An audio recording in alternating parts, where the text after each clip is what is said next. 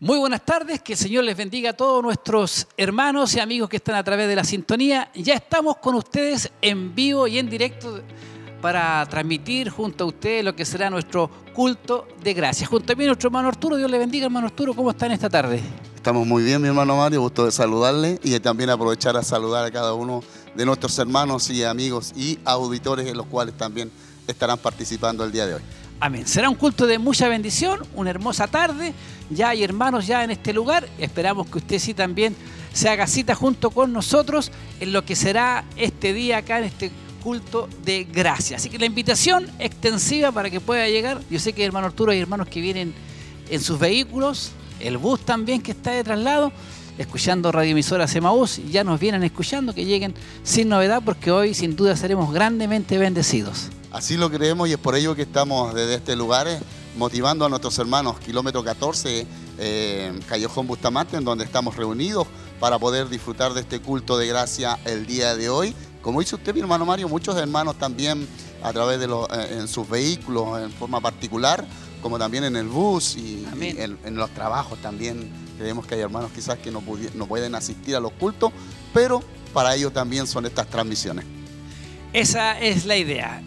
La idea es que puedan llegar hasta este lugar, no se queden en su casa, es un hermoso día para estar acá, aprovechemos el tiempo, estamos viviendo tiempos muy difíciles, importante, interesante poder congregarse y ser bendecidos. El tema de hoy ya lo tengo, hermano Arturo, imagínense, eh, estamos en la serie Los Milagros de Jesús, lección número 11, un demonio demasiado difícil para los discípulos.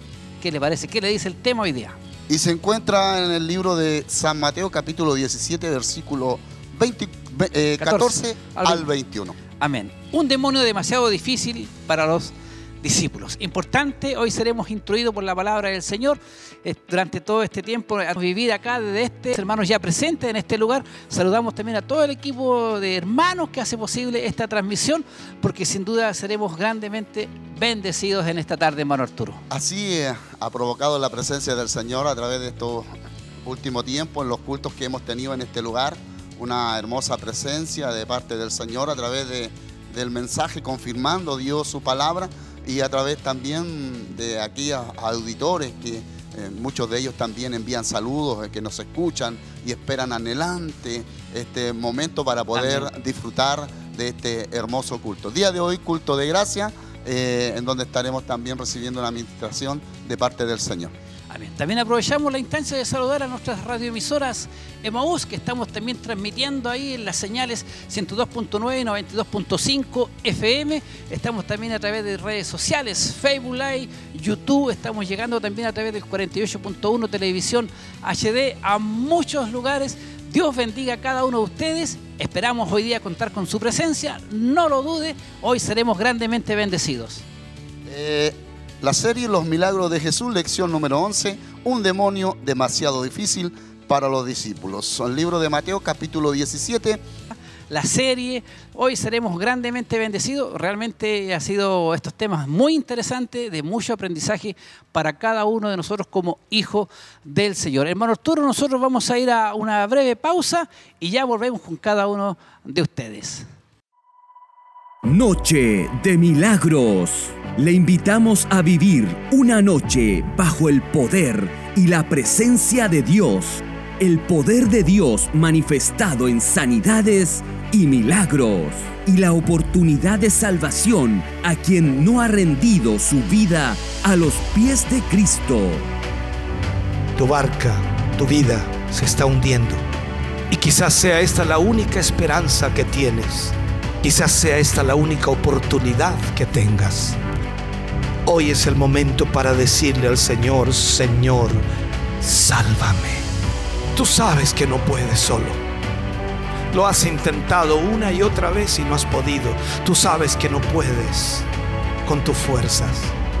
Y el único que puede ayudarte hoy está aquí y se llama Jesús. Sábado 16 de diciembre, 19 horas. Templo Corporativo Siloé. Noche de Milagros.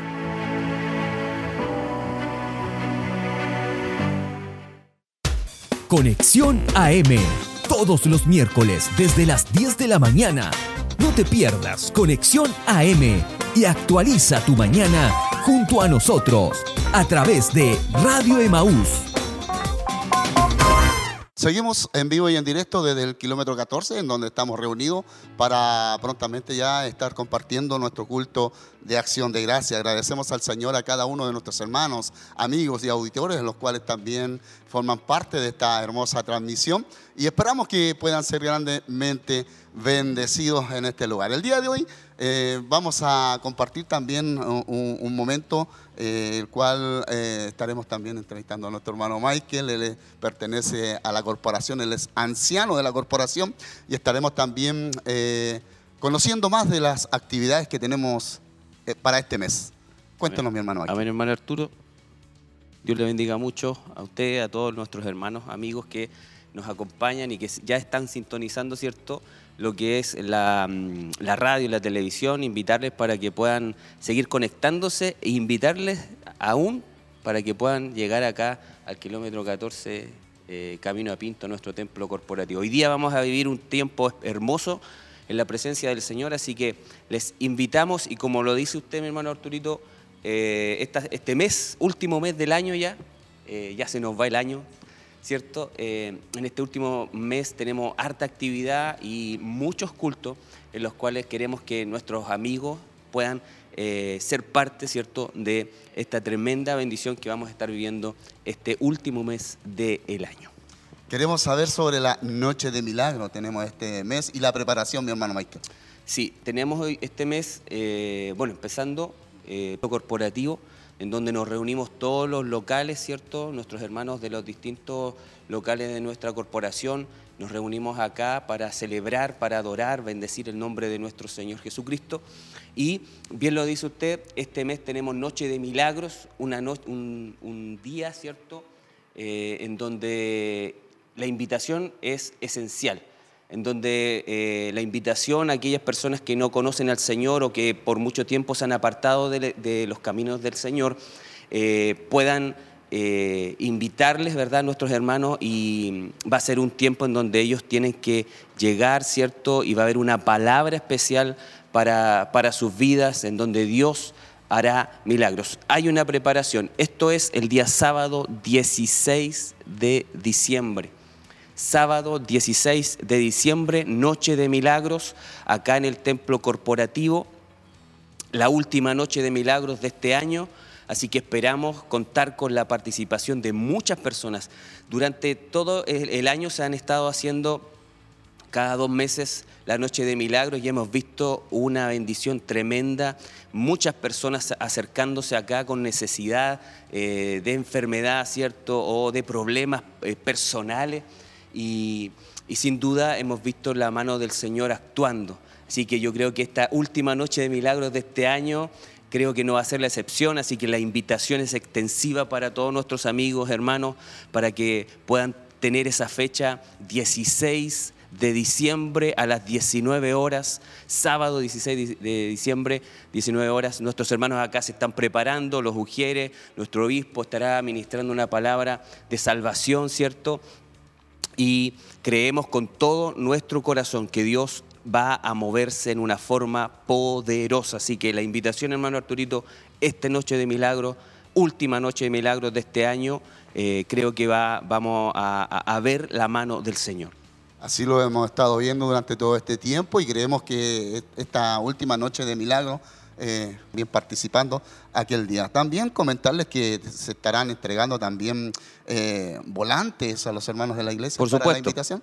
Sí, hoy día te trajimos algunos eh, volantes que vamos a estar repartiendo a los hermanos para que ellos también los compartan. Esa es la idea, que nosotros los entregamos acá a los hermanos, ¿cierto? Pero ellos como eh, con la finalidad de que puedan compartir los volantes a los vecinos, a los amigos, a los compañeros de trabajo, a las personas con las cuales ellos quieren eh, invitarlas. Esa es la, idea, ¿cierto?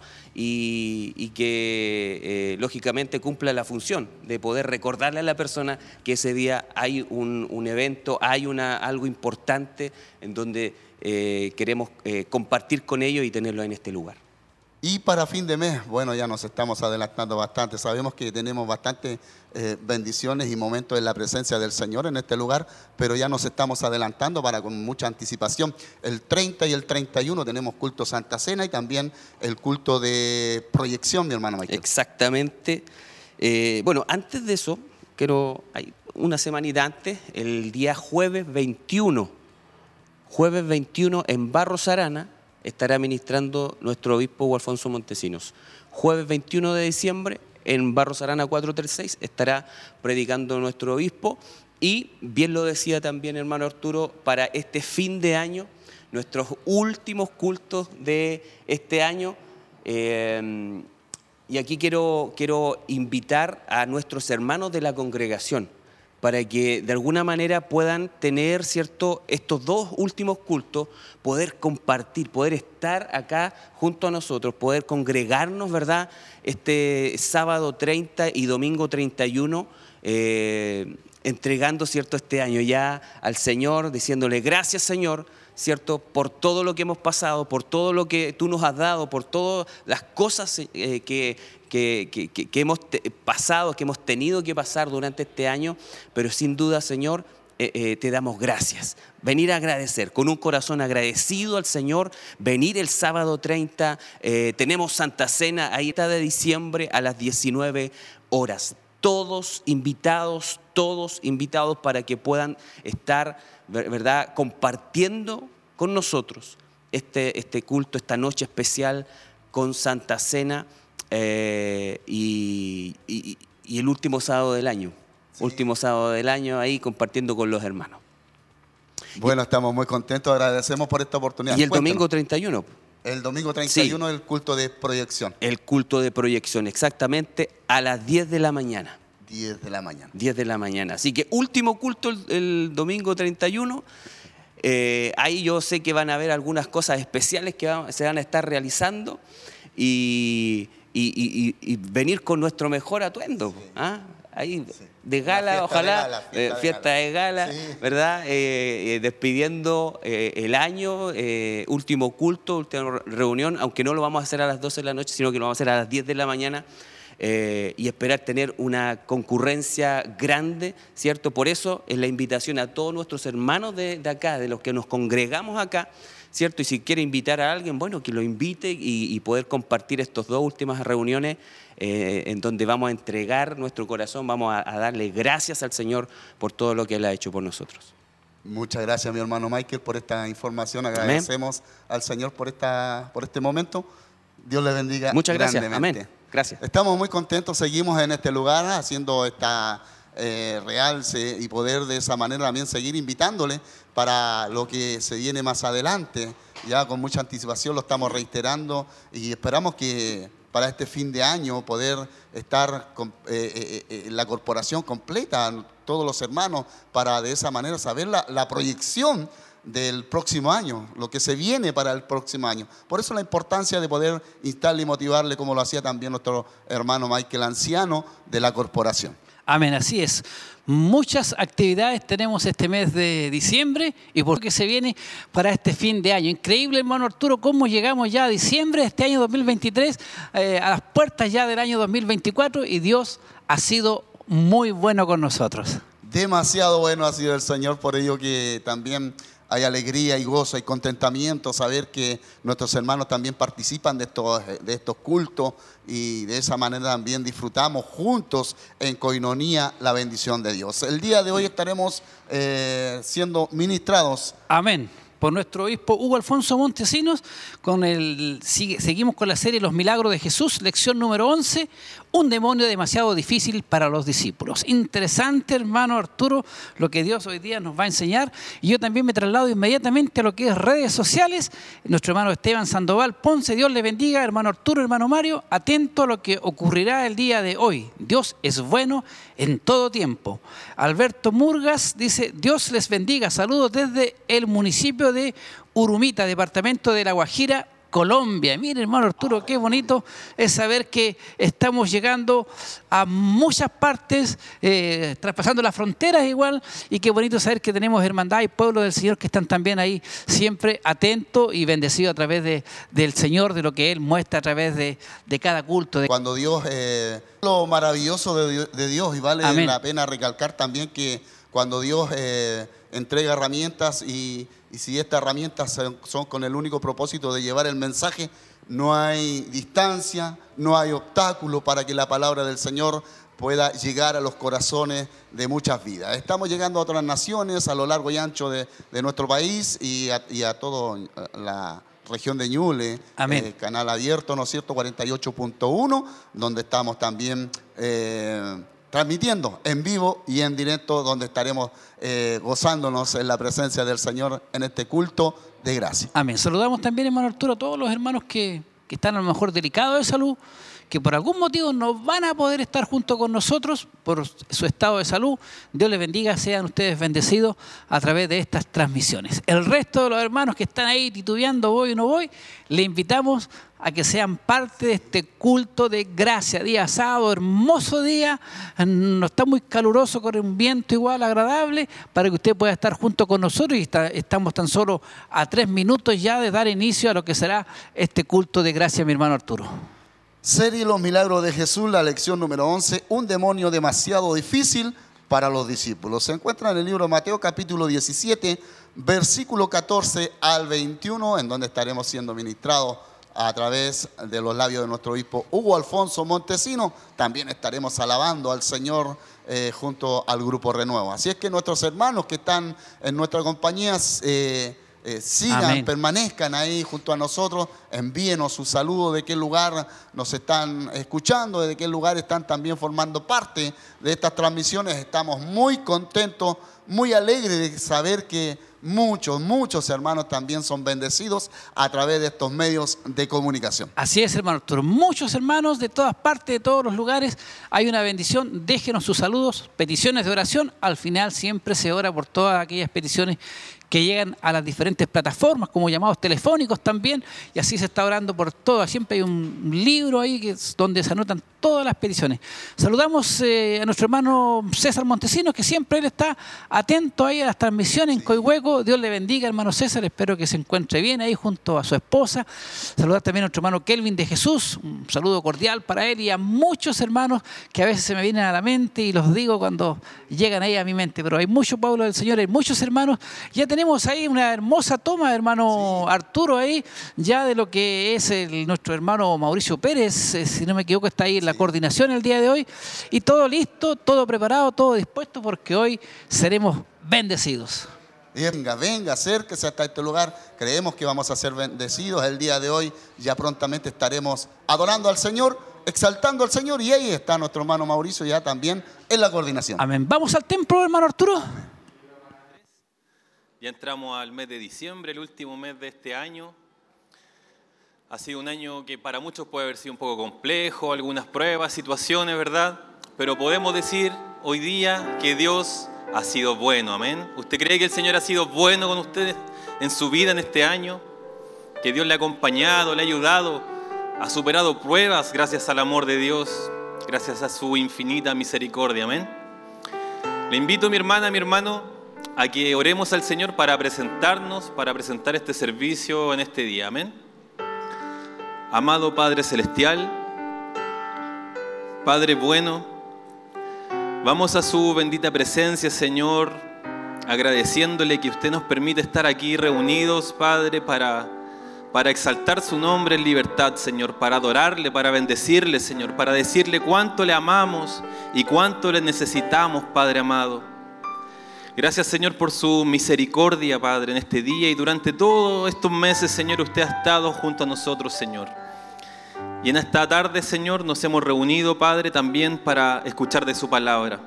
Le pedimos, Señor, de su bendición especial para cada uno de los hermanos que se han dado cita en este lugar, a este templo que se ha levantado para su gloria, y para cada uno de nuestros hermanos y amigos que nos siguen a través de, la, de los medios de comunicación, Señor. Traiga hoy su presencia hermosa, Señor. Señor. Denos hoy de sus caricias, de sus toques, Padre amado, y su presencia maravillosa, necesaria en esta tarde, Señor amado. Bendiga a cada hermano que hoy sirve en su obra, a cada área de trabajo, Señor, que hoy ha puesto, Señor, su, su servicio en pro de, de su obra, Padre amado. Le damos gracias, traiga su bendición en esta tarde, Señor. Presentamos este culto, Padre, para su gloria, en el nombre de Jesús, que es nuestro Salvador.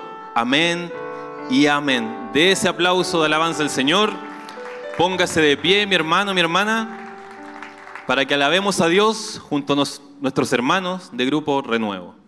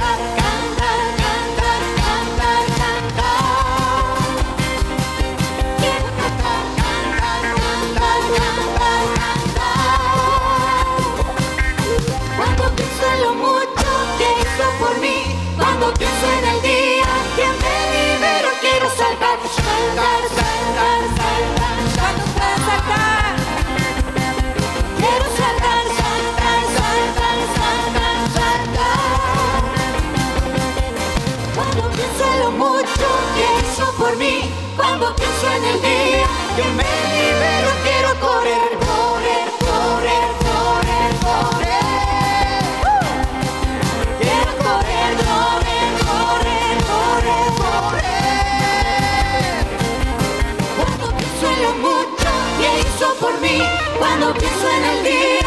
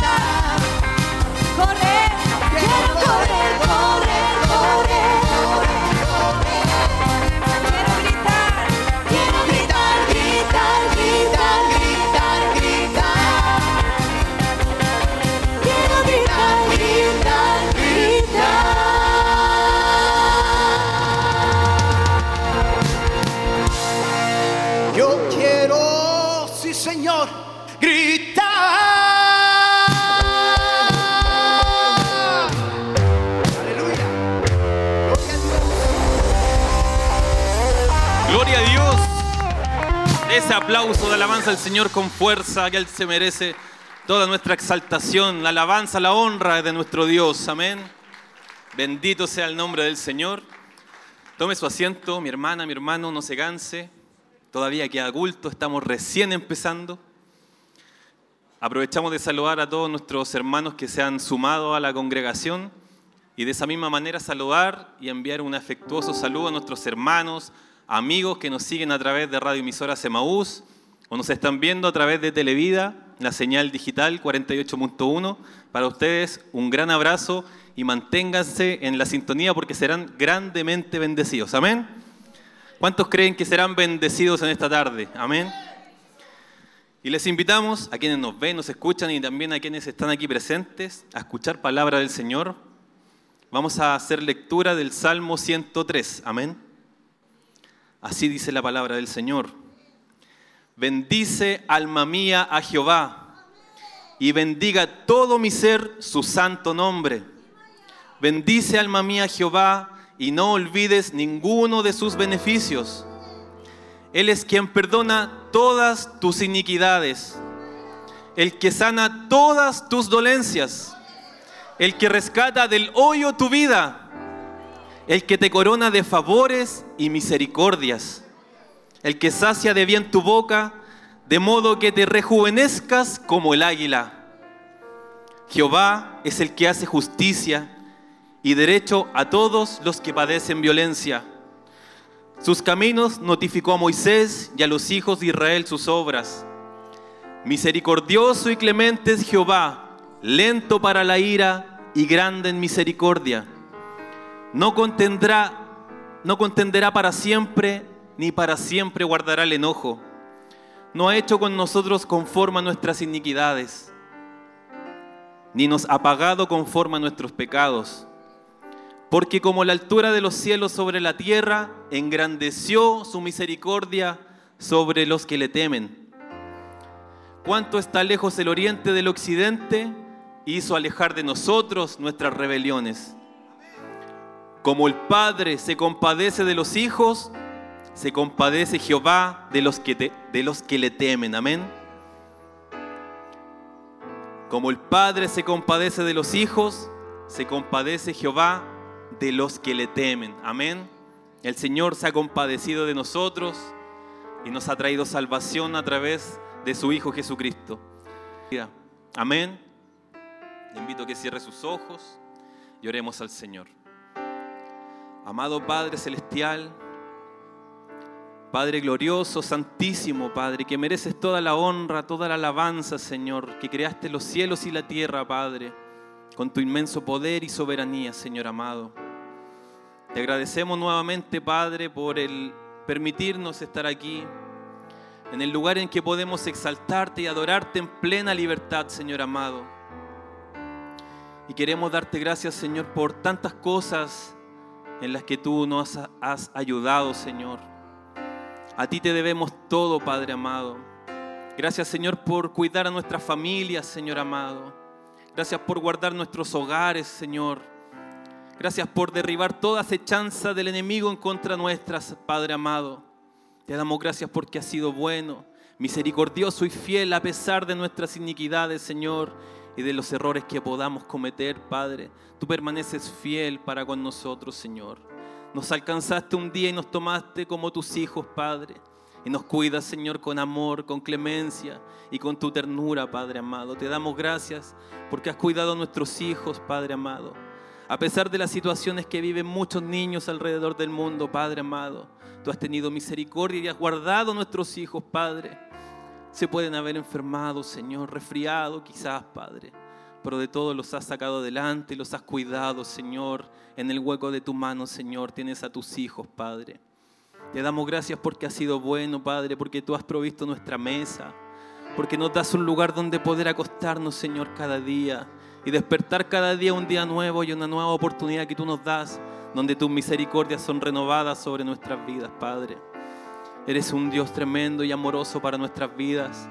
Te damos gracias por este ministerio también que tú has levantado, Señor, con el cual también has sido bueno, Padre. Bendice a nuestros pastores, a nuestros líderes, Señor. Y sigue llenándoles de tu presencia, de tu sabiduría y de tu gracia, Padre, para guiar a tu pueblo, Señor. Bendice a la familia de nuestro obispo, Señor, a sus hijos, a sus nietos, a todos ellos, Padre. Bendícelos y cúbrelos, Padre, con tu bendita protección bajo tus alas benditas, Señor. Te damos gracias, Padre, nuevamente, porque eres bueno, Señor, porque eres fiel y verdadero, Señor.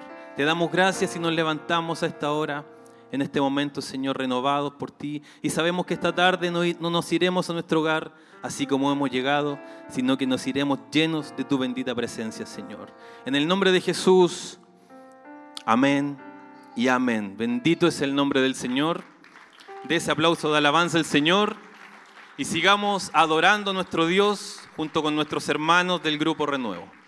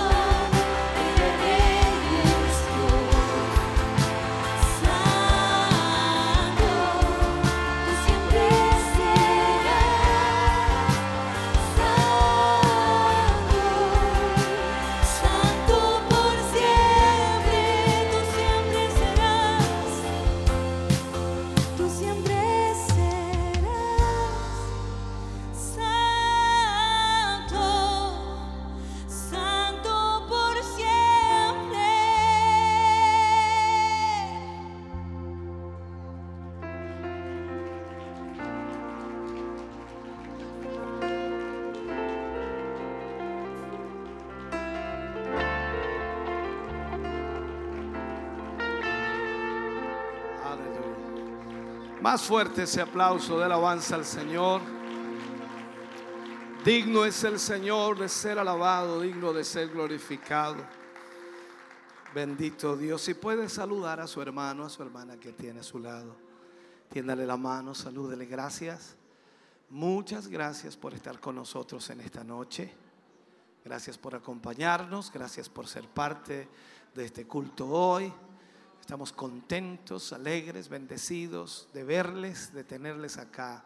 Es una alegría enorme poder tenerles acá hoy. Aleluya.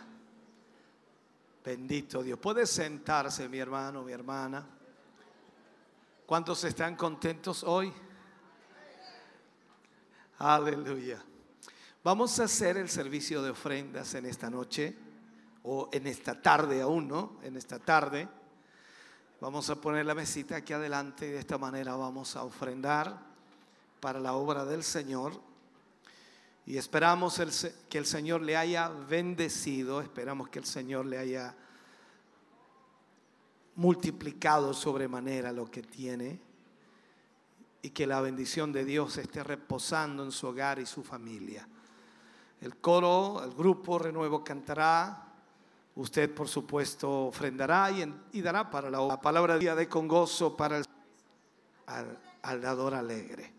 Así que dé con alegría, dé con gozo para el Señor y permita, por supuesto, que el Señor pueda seguir bendiciéndole, seguir prosperándole en una forma especial. Canta el grupo Renuevo al Señor, usted trae su mejor ofrenda en esta tarde. Dios le bendiga.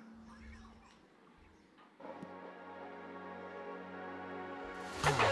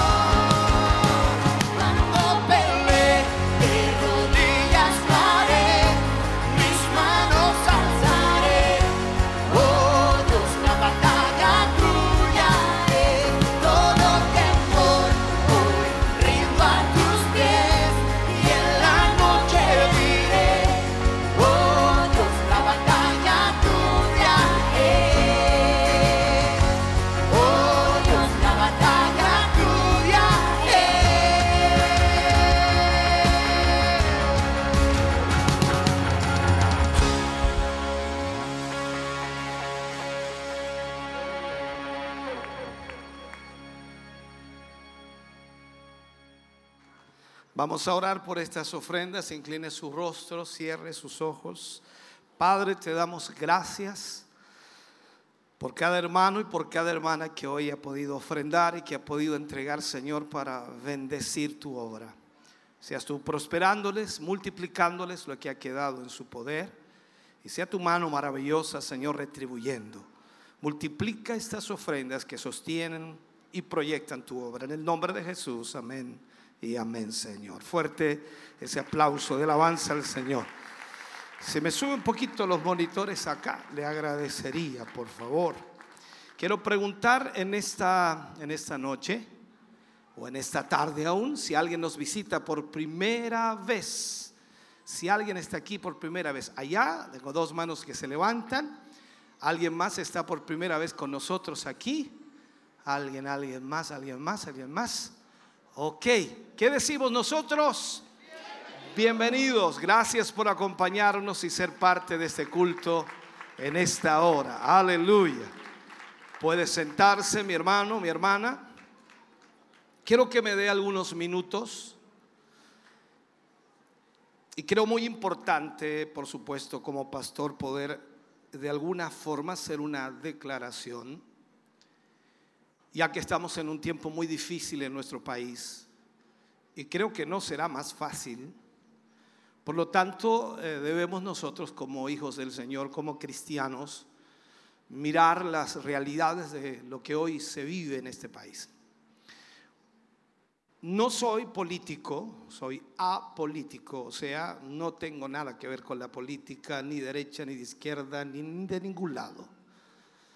Pablo dijo una gran verdad, nosotros somos el reino de los cielos. Pero mientras estemos aquí como tenemos derecho a votar, cada uno de nosotros debe analizar de acuerdo a lo que podemos leer, entender, comprender para poder hacerlo correctamente. Comentarios hay muchos, muchas personas hablan acerca de esto, pero hoy yo quiero con altura de mira y también con mucha seriedad darle el por qué votar a favor de esta nueva constitución. El sentimiento mayorista de la Iglesia de Dios está dirigida a votar a favor. Nos unimos a este mover, dando razones que fortalecen lo que decimos. Cuando leemos el nuevo texto constitucional, nos damos cuenta que muchas mejoras han hecho y también hay mejoras sustanciales que nos dan razones para aprobar esta constitución. Al leer los comentarios, al leer las opiniones de muchos pastores, de muchos líderes, he tomado también muchas de esas para razonar, las cuales agradezco y también valido, y por supuesto están muy claras en el texto. Y para fundamentar entonces debo aclarar de alguna forma estos puntos que son para mí fundamentales, mirándolo desde la perspectiva cristiana. Primero, esta nueva constitución promueve el crecimiento espiritual. La nueva constitución establece en el artículo 1, inciso 5, lo siguiente. Dice, el Estado servirá a las personas y a la sociedad y su finalidad es promover el bien común para lo cual debe crear y contribuir a crear las condiciones sociales que permitan a todos y cada uno de los integrantes de la comunidad nacional su mayor realización espiritual mm, y material posible. ¿Qué significa esto? La nueva constitución entonces obliga al Estado a promover, a crear y a contribuir para que todos y cada uno de los habitantes alcancen su mayor realización espiritual. Este fundamento significa que los tres poderes del Estado, el legislativo, el ejecutivo y también el judicial, tienen el deber de trabajar para el crecimiento espiritual de la gente. La pregunta es, ¿cómo puede entonces el Estado cumplir esta misión? Promoviendo la lectura, la oración, la asistencia a la iglesia y una relación fraternal entre todos. A la vida. La actual carta dice que protege la vida desde el del que está por nacer. En cambio, la nueva constitución dice, la ley protege la vida de quien está por nacer. Artículo 16, inciso 1. La palabra quien hace un reconocimiento más explícito a la persona humana desde el momento de la concepción, lo que redunda en un resguardo más riguroso del no nato o no nacido. Tercero, esta constitución reconoce el matrimonio tradicional. La nueva constitución define la familia como el núcleo fundamental de la sociedad. Artículo 1, inciso 2, es deber del Estado y la sociedad dar protección a la familia y propender a su fortalecimiento. Es decir, pone a la familia en primer lugar en comparación y diferencia con las otras familias. Esta distinción jerárquica fundamentará políticas públicas tendientes a promover el matrimonio tradicional, con lo cual se revertirá el deterioro jurídico y social que ha sufrido esta institución divina. Cuarto, esta nueva constitución fortalece el rol de la familia. La nueva constitución reconoce y asegura el interés superior de los niños, el cual incluye las condiciones para crecer y desarrollarse en su familia. Se entiende por niño, dice esta nueva constitución, todo ser humano hasta los 18 años. El Estado reconoce a la familia, esto es, a los padres o tutores, en su caso, la prioridad en la determinación del interés superior de sus hijos o pupilos, procurando su máximo bienestar espiritual y material posible. Se protegerá especialmente a los niños contra cualquier tipo de explotación, maltrato, abuso, abandono o tráfico. Todo esto en conformidad a la ley. Este es el artículo 12. ¿Qué quiere decir esto? Señala entonces y destaca que este fundamento otorga una responsabilidad pastoral a los padres que deben orar por sus hijos, enseñarles y guiarles para que ellos alcancen el máximo bienestar espiritual y no solamente el educacional. Quinto, esta nueva constitución reconoce el derecho preferente de los padres a educar a sus hijos. Artículo 16, inciso 13 le hijos o pupilos y los padres y en su caso los tutores tienen derecho a educar a sus hijos o pupilos y a elegir su educación religiosa, espiritual y moral que esté de acuerdo con sus propias convicciones. Las familias tienen el derecho de instituir proyectos educativos y las comunidades educativas a conservar la integridad e identidad de su respectivo proyecto de conformidad con sus convicciones morales y religiosas. ¿Qué quiere decir esto? La nueva constitución otorga a los padres evangélicos el derecho preferente a educar a los hijos en nuestra religión y a escoger el colegio que más nos convenga, que tenga el proyecto educativo más apropiado a nuestras convicciones, sea público o privado. Este derecho obligará a los establecimientos educacionales a realizar las clases de religión evangélica y a disponer de los profesores necesarios para que puedan atraer a las miles y cientos de miles de familias evangélicas, pues para ellas no bastará solo la excelencia académica. Sexto, esta nueva constitución reconoce la objeción de conciencia. Artículo 16, inciso 13. El derecho a la libertad de pensamiento, de conciencia y de religión. Se garantiza su ejercicio debido, respeto y protección este derecho incluye la libertad de toda persona para adoptar la religión o las creencias de su elección, a vivir conforme a ellas y a transmitirlas. Comprende además la objeción de conciencia, la que se ejercerá de conformidad a la ley. ¿Qué, ¿Qué, significa esto?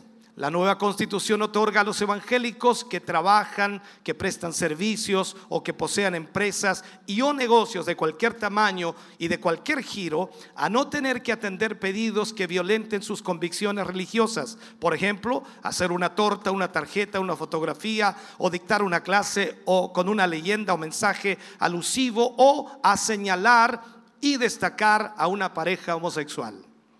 Artículo 16, inciso 13, letra C. Las confesiones religiosas podrán iri- erigir y conservar templos y sus dependencias. Aquellos destinados exclusivamente al servicio de un culto estarán exentos de toda clase de contribuciones.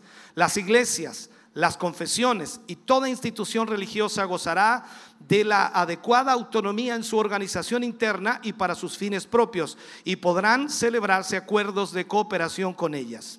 ¿Qué significa? Este derecho a la objeción de conciencia se eh, extiende al pastor evangélico. Ni, en este sentido, nada ni nadie lo puede obligar a oficiar un matrimonio homosexual y nada ni nadie lo puede obligar a prestar ni arrendar las dependencias del templo para realización de una fiesta o boda homosexual. Séptimo, esta nueva constitución garantiza la protección de los templos. Durante el estallido de los, eh, periodistas que denominaron, por supuesto, el, el estallido social, ellos lo denominaron así, fueron destruidos más de 100 templos evangélicos. Y más allá de esos atentados, las casas de oración fueron destruidas. Son y serán objeto de ataques por parte de violentistas que usan los métodos de terrorismo pretendiendo eliminar nuestra cultura y estilo de vida. En la norma que de 13, letra D, la Constitución destaca que, artículo 16, inciso 13, letra D, cualquier atentado contra templos y sus dependencias es contrario a la libertad religiosa. ¿Qué significa esto? Va mucho más allá de lo que leemos. Eso significa que el Estado debe proteger las casas de oración y reparar y reconstruir cualquiera de ellas que sean afectadas. Octavo, promueve la educación evangélica. La libertad religiosa se especifica que en el artículo 16, inciso 13, letra A, las familias tienen el derecho de instituir proyectos educativos de conformidad con sus convicciones morales y religiosas.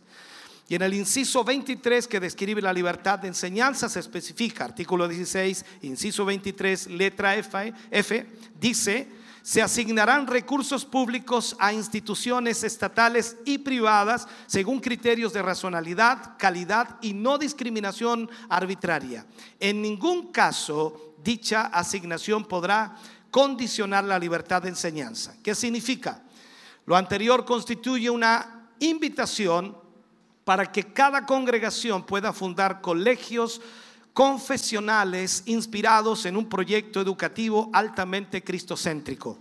Este derecho tiene además la virtud de promover las clases de religión evangélicas en las escuelas y liceos públicos, con lo que se enfrenta y de alguna manera anulan las actitudes y disposiciones laicistas de las autoridades educacionales del país y se abren las puertas para la formación de miles y miles de profesores de religión evangélica.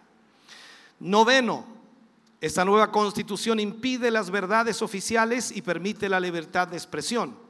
En el inciso 16, ah, perdón, artículo 16, inciso 14, letra A. El Estado no puede privar, restringir, perturbar o amenazar la libertad de expresión por vías directas o indirectas que impidan la comunicación y la cir- circulación de ideas y opiniones.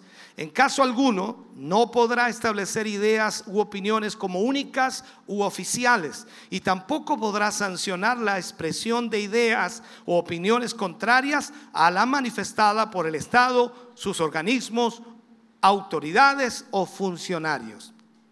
¿Qué significa esto? Describe el derecho, tiene un significado virtuoso para los evangélicos.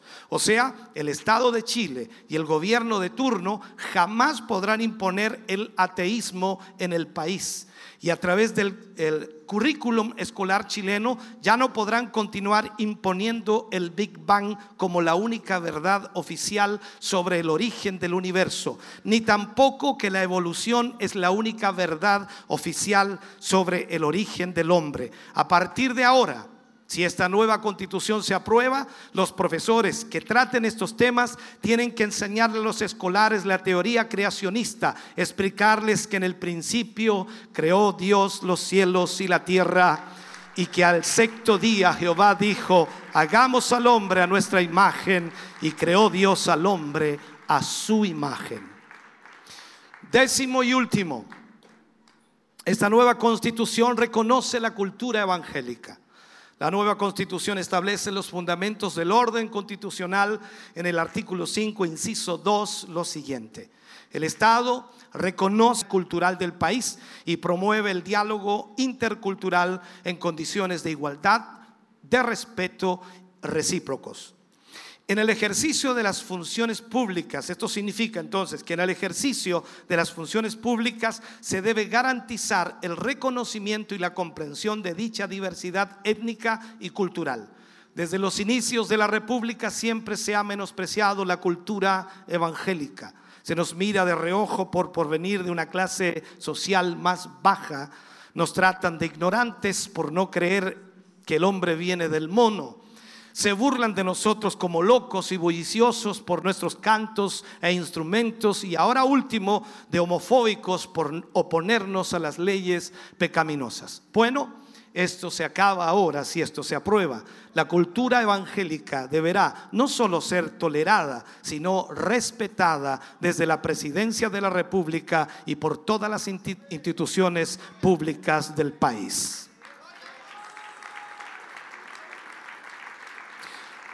Por todas estas razones y por muchas más, por supuesto que no tenemos el tiempo para marcar cada una de ellas, como pastor, como esposo, como padre, como ciudadano de este país, mi voto, mi voto será apruebo. Dios salve a Chile.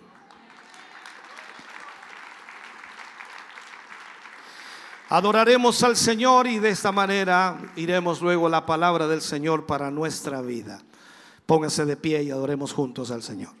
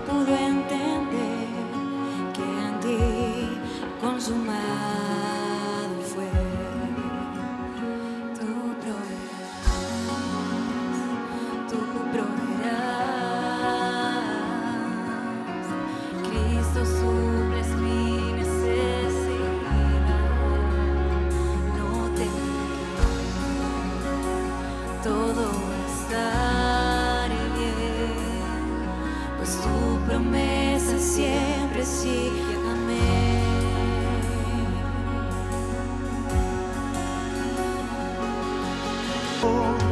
de Zarepta pudo ver tu provisión. Con solo una palabra, Lázaro resucitó. Con sueño derribarse esa muralla veremos hoy. Así es, y así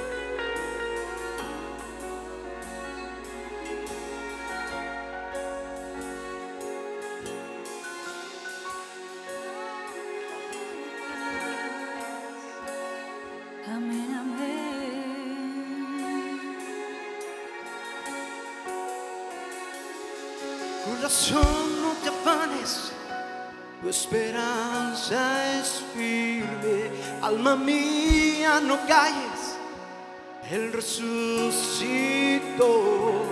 Mente mía, recuerda que la victoria está en el nombre del Señor. Oh,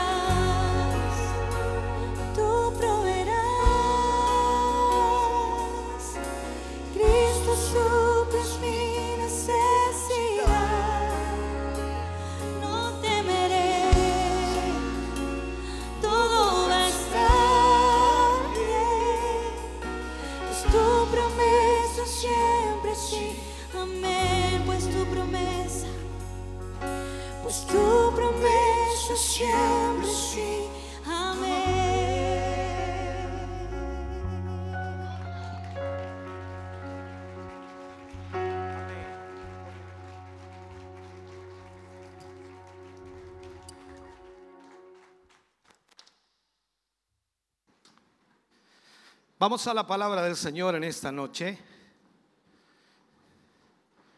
Libro de Mateo, capítulo 17. Mateo capítulo 17, a ver si me pueden poner los ventiladores, hermano, por, por favor. Mateo 17, versículo 14 al 21 tomaremos como base a lo que hablaremos hoy. Leemos la palabra del Señor, lo hacemos en el nombre de nuestro Señor Jesucristo.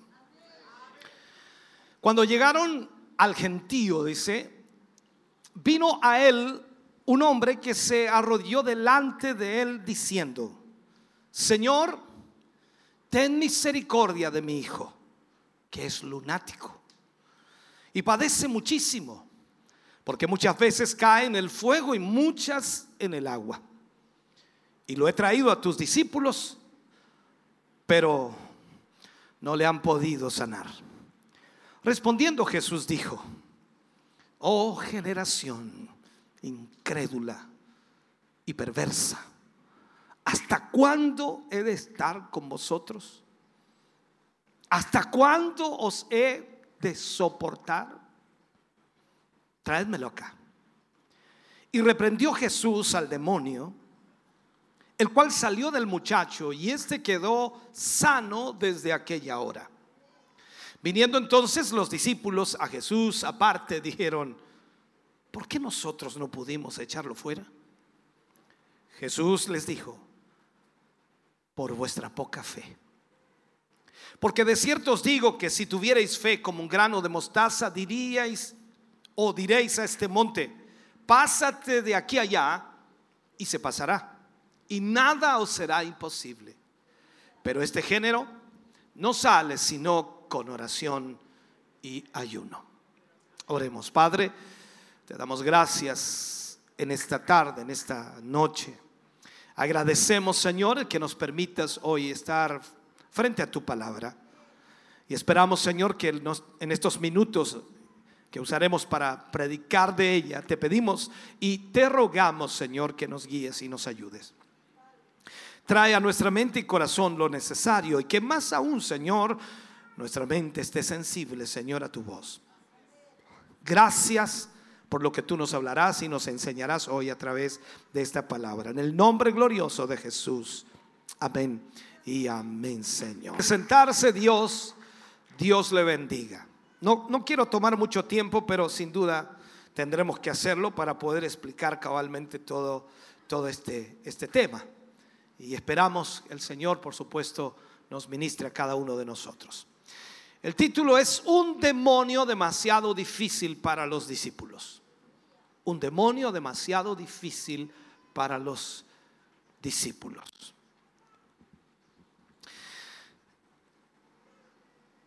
Cuando vamos al libro de Mateo, nos encontramos con este milagro que acontece increíblemente inmediatamente después de que el Señor Jesús estaba con sus tres discípulos en el monte de la transfiguración. Ese es el orden cronológico en la historia. Estos discípulos se habían visto allí en el monte de la transfiguración al Señor Jesús hablando con Moisés y con Elías.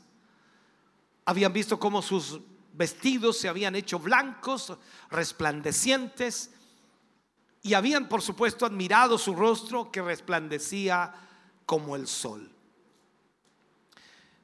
Pedro incluso dijo en ese momento, Señor, bueno es que estemos aquí nosotros.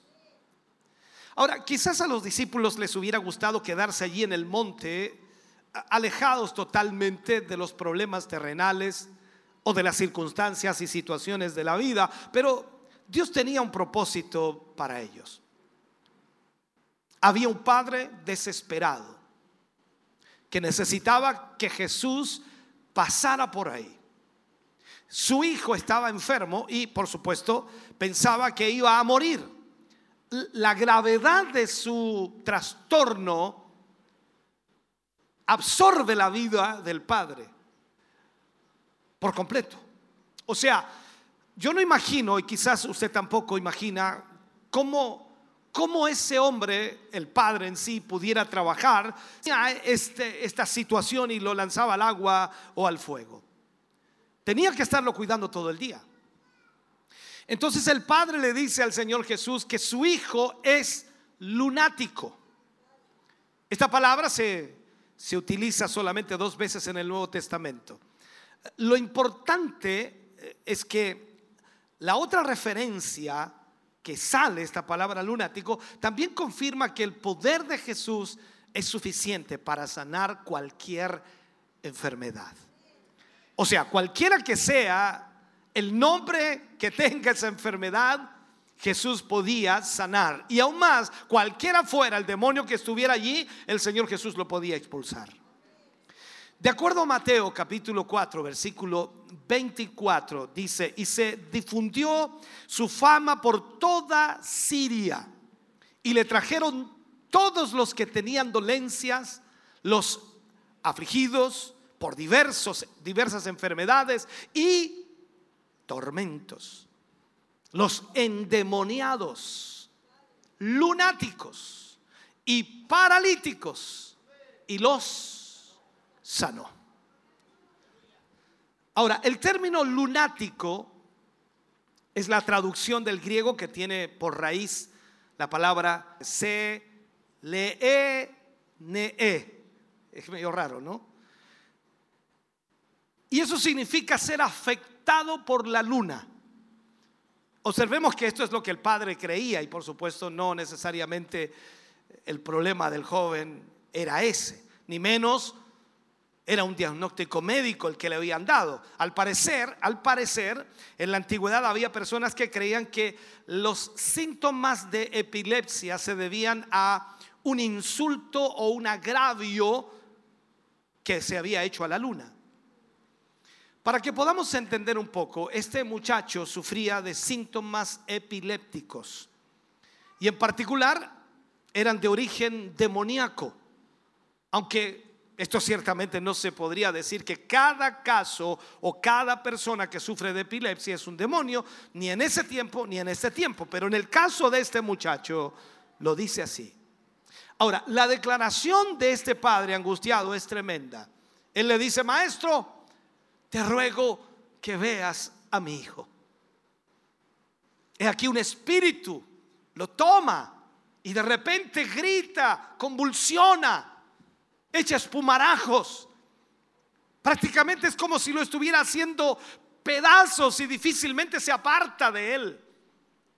Yo rogué a tus discípulos que le echasen fuera, pero no pudieron.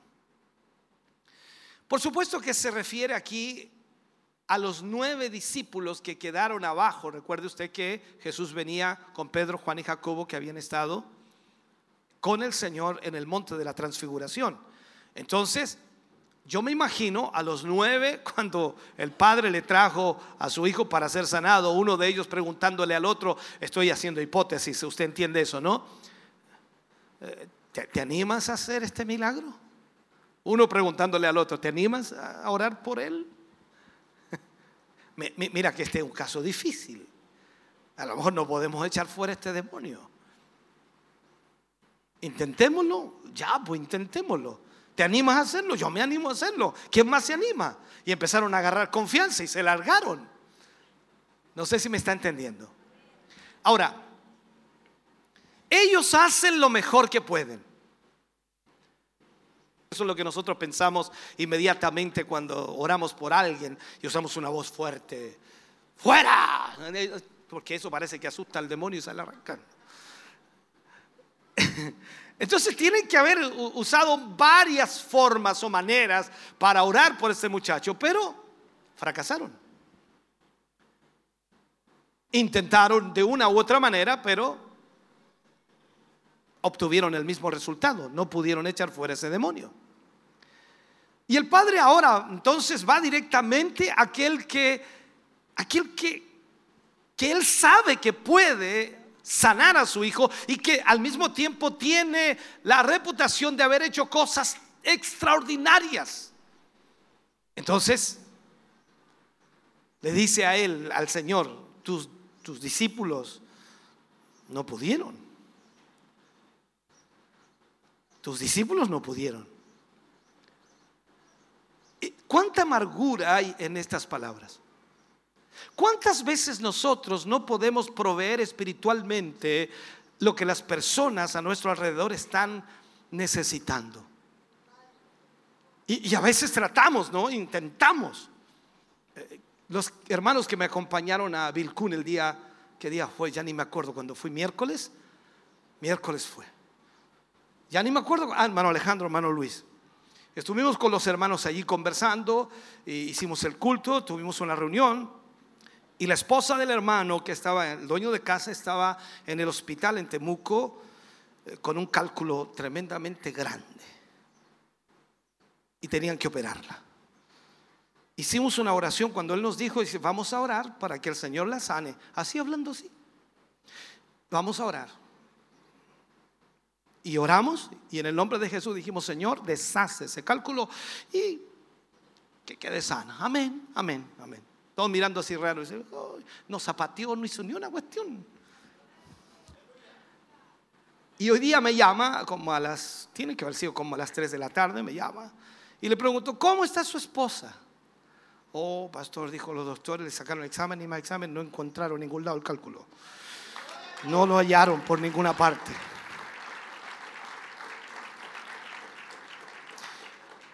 Dios hace como Él quiere, pero hay, aquí no es el asunto de cómo nosotros lo hagamos, gritemos y saltemos. el poder de Dios es el poder de Dios y punto. Entonces, vemos aquí en esta historia un detalle impresionante. Cada detalle en el relato bíblico es muy importante y es bueno que nosotros cuando leamos la palabra podamos poner atención a eso. Uno puede suponer, por supuesto, que este, que este hombre quizás había visto muchos médicos antes, había recurrido a muchas personas y, estaba acostumbrado quizás al tipo de preguntas sobre los síntomas del hijo, porque es lo normal, usted va al médico y automáticamente el médico le pregunta qué es lo que siente, qué es lo que le pasa, de cuánto tiempo, qué es lo que sucede, y, y prácticamente usted le da todos los detalles y él le escribe mientras la receta, increíble. Nosotros le decimos lo que tenemos y él da una receta. Bueno, ya dejemos eso ahí. Ya.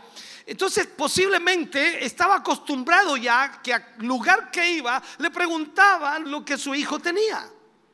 Así que se anticipó y de inmediato declaró todo lo que le pasaba a su hijo. Y aquí, por supuesto, destacamos lo, lo imprescindible de los ataques. Estos no se podían esperar o evitar podía venir en cualquier momento. Aparecían de repente con peligrosas consecuencias. Y esto refleja entonces la preocupación real de este padre por su hijo, ya que no estaba en sus manos poder evitar estos ataques y eso le angustiaba. Entonces, pasemos de alguna manera a analizar los síntomas que el padre dijo que tenía su hijo él plantea y dice, lo maltrataba a punto de tirarlo al suelo. O sea, parecía que, le iba a sacar una parte de su cuerpo cuando, cuando ese ataque venía. Es como decir, lo estaba tratando de, de desmembrar sin anestesia y el dolor era tan intenso como si una, no sé, como si una bestia salvaje lo estuviera desgarrando. Eso es lo que el padre trata de decir. Luego le dice al Señor, echa espumarajos. Sin duda esto, es, esto de la espuma en la boca representa la dificultad respiratoria de alguien que ha perdido el conocimiento. Le dice también, cruje los dientes. Esto si lo vemos se refiere a algo similar a una convulsión. Entonces queremos destacar que la palabra de Dios dice que este joven tenía un demonio y creemos que lo que la escritura nos dice, sin embargo, si un médico hubiera estado allí presente, hubiera hecho un diagnóstico de una convulsión de tipo epiléptico. Porque esto es lo que más se parece o se parecía de acuerdo a lo que el padre estaba explicando. El crujir de los dientes nos presenta el inmenso sufrimiento de este joven. Pero observemos otra característica más que nos dice el Evangelio de Marcos. Y se va secando, dice, y se va secando. Todos hemos visto un árbol que se empieza a secar y finalmente muere. Todos. El padre entonces recordaba cuando su hijo estaba sano, robusto, bien. Ahora, por el contrario, la enfermedad le estaba debilitando, lo estaba consumiendo, sus músculos los estaba perdiendo, estaba consumido como, como, como alguien que tiene una enfermedad crónica y seria. Entonces notemos aquí la tristeza y también la desilusión, remarcando las palabras del Padre. Él le dice, dije a tus discípulos que lo echasen fuera, pero, pero no pudieron. La Biblia nos da ejemplos de la, posesión demoníaca en muchos pasajes. En muchos de estos ejemplos eh, causaba problemas físicos, eh, tales como inhabilidad para hablar, síntomas de epilepsia, ceguera y muchos otros más. En el caso del endemoniado Gadareno, recordemos un poco que estaba poseído por una multitud de demonios, Legión, dijo, cuando Jesús le preguntó, ¿cómo te llamas? Legión me llamo. Tenía una fuerza sobrenatural. Andaba desnudo y vivía entre los sepulcros. Recordemos también en el Antiguo Testamento, Dios permitió que el rey tu maligno. Entonces, en Saúl, el, el, efecto de la posesión demoníaca era un estado de ánimo depresivo y un creciente deseo y disposición de matar a David. ¿No le han dado ganas de matar a alguien alguna vez? No, ni, ni, ni lo diga, por favor. por consiguiente, hay una amplia variedad de posibles síntomas, por supuesto, de una posesión demoníaca como tales. Eh, que podemos revisar y podemos ver a través de toda la escritura. Por ejemplo, tenemos los cambios de personalidad. Es como una, una fuerte depresión que hay en la vida de esa persona. De, repente está bien, de repente está mal, alegre, triste. Mm. A veces una inusual agresividad, una fuerza sobrenatural sobre él la pérdida de control de sus movimientos, una risa nerviosa, sarcástica, o cara desfigurada, cambios en la voz. Estoy hablando de endemoniados. Yo no sé si usted ha tenido la experiencia alguna vez de, de, de, enfrentarse a un endemoniado. La opresión o presión en el pecho o la presión en la cabeza, en otra parte del cuerpo. O sea, cuando hay una manifestación demoníaca suceden cosas increíbles. No les voy a contar para que duerman bien hoy. Es importante notar que casi, casi todas, si no todas estas características, pueden tener otras explicaciones. Así que es importante no etiquetar a cada persona como poseídos por demonios cuando, por ejemplo, alguien está con depresión. Usted no puede decir, está ahí endemoniado. Y el otro le decir, échame fuera, échame fuera. O sea, es, es complejo. Ahora, en nuestra cultura, veamos esto, probablemente no, no tomamos muy en serio la actividad satánica en las vidas de la gente. Porque no somos una, una nación muy espiritual, que digamos. Pero cuando usted, por ejemplo, sabe de esa, ese país, tenemos hartos integrantes en nuestro país ya de allí. ¿Ya? ¿Cómo se llaman? Los haitianos. Los haitianos eh, es el país más espiritual del mundo, ¿sabía usted? Adoran de todo. Entonces, por esa razón, en este sentido, nosotros como no somos tan espirituales, no, no tenemos tantas cosas que adorar, entonces nosotros no, no entendemos a veces mucho esa actividad satánica. En la cita que usamos aquí, el relato es verídico, es real. Los demonios existen. Jesús no tuvo, no tuvo, problemas en sanar a todas las enfermedades o todas las personas que, eh, que estaban enfermos. Y incluso a los endemoniados también los libertó. Y Jesús se encontró con muchos endemoniados. Pero lamentablemente en esta oportunidad, quien había tomado este caso había sido, habían sido los discípulos. Y el Padre no tenía duda que la sanidad no se había producido. O sea, el Padre se dio cuenta del fracaso de los discípulos, que aunque tenían buenas intenciones, aunque tenían buenos deseos para sanar al muchacho, faltó poder faltó unción, faltó autoridad, no lo sé. Vemos esto y también nos habla, por supuesto, de nuestra situación espiritual. Tenemos las buenas intenciones, ¿no? Pero nos falta el poder de lo alto. ¿Cuántas veces usted ha tenido buenas intenciones? Y no ha sucedido nada. Y usted dice, bueno, Dios es soberano, Él no quiso sanar.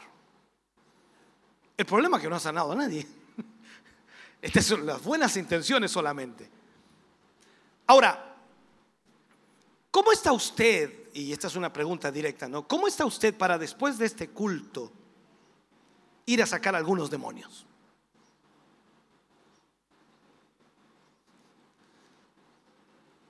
Estaría usted para que formáramos unos grupos de a tres? Ir a sacar unos pocos demonios.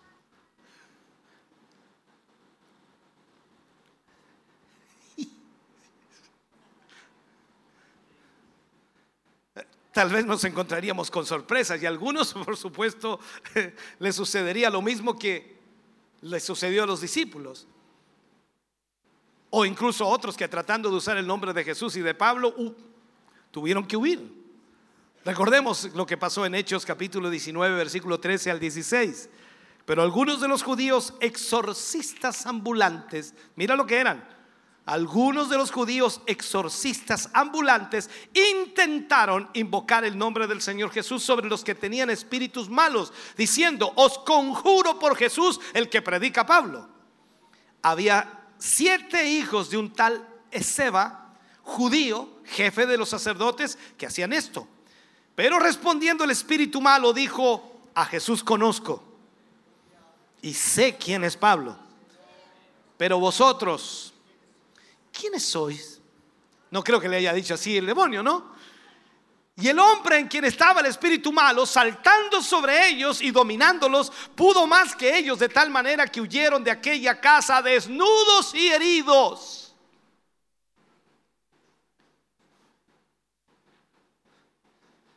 Complejo. Hemos estado en, en momentos, cuando hemos orado por personas endemoniadas, que ni con seis personas logramos sujetarle. Estoy hablando de seis personas. Y recuerdo que en una oportunidad habían dos gorditos conmigo y igual nomás. Complicado, una fuerza sobrenatural. Entonces veamos esto.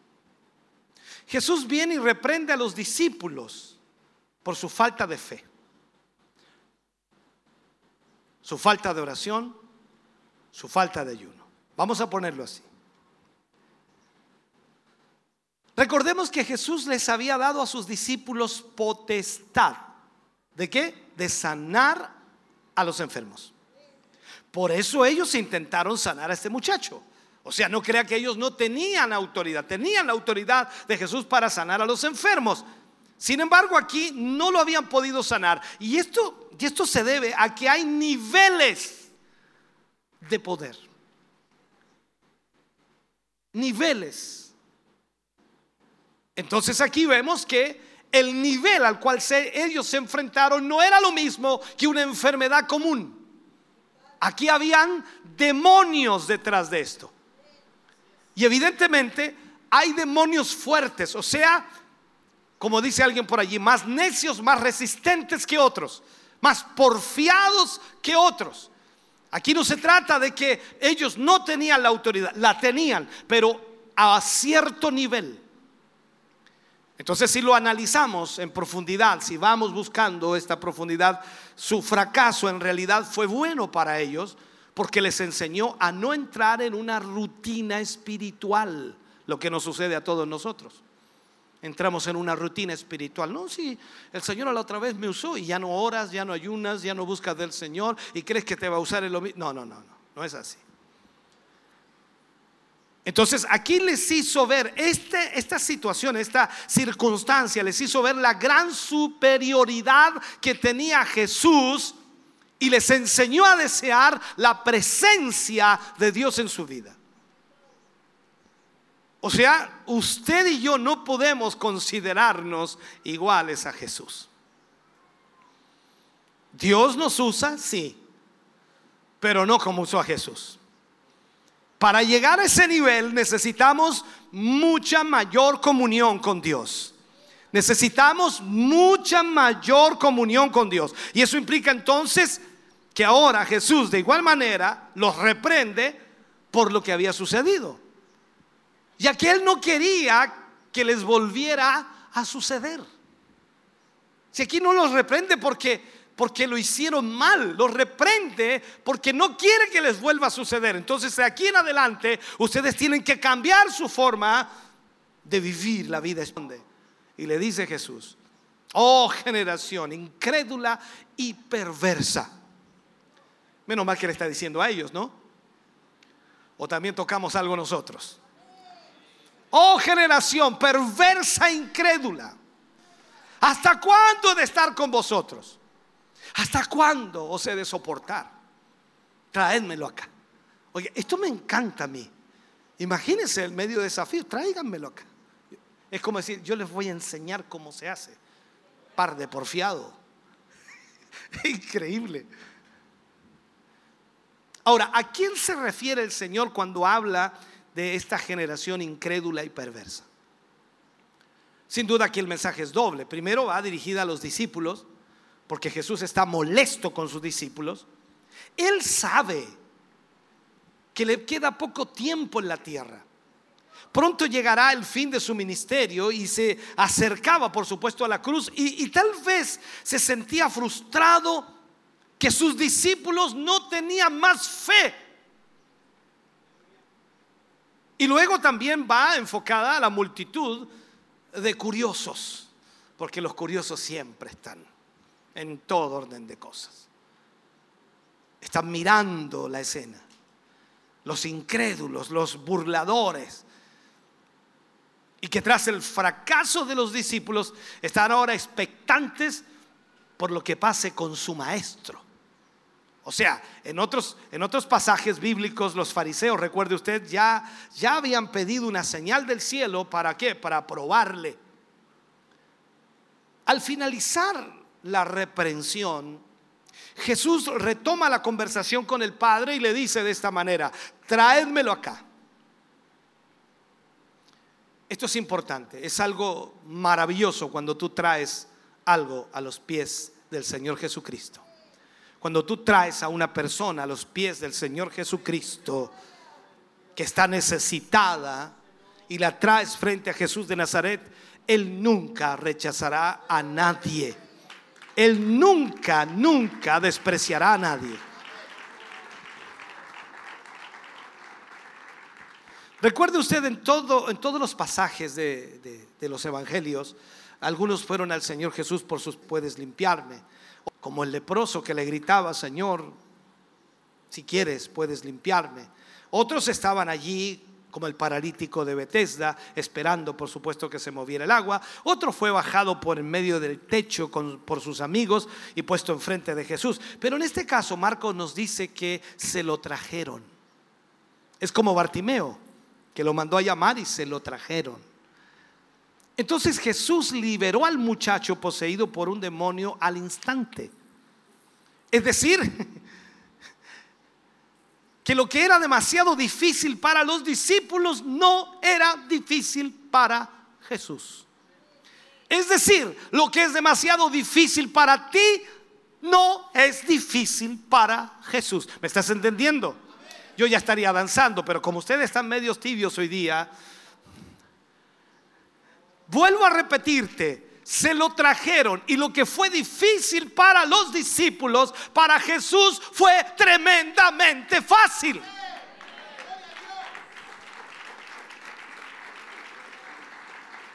Y mira lo que sucedió aquí. Cuando tú ves esa historia y, lo que sucedió también con el endemoniado Gadareno, que apenas lo vio, los demonios se desesperaron.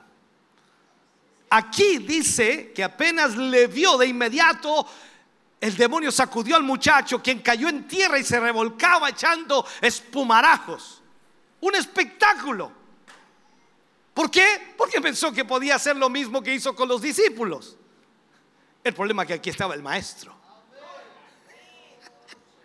Esto me gusta. Yo, yo veo la escena y ya me estoy gozando. Este cuerpo enflaquecido, pálido, lleno de cicatrices por múltiples heridas de las caídas, de las quemaduras, qué sé yo, ahora reacciona con violencia al tener lo que nosotros llamaríamos una convulsión.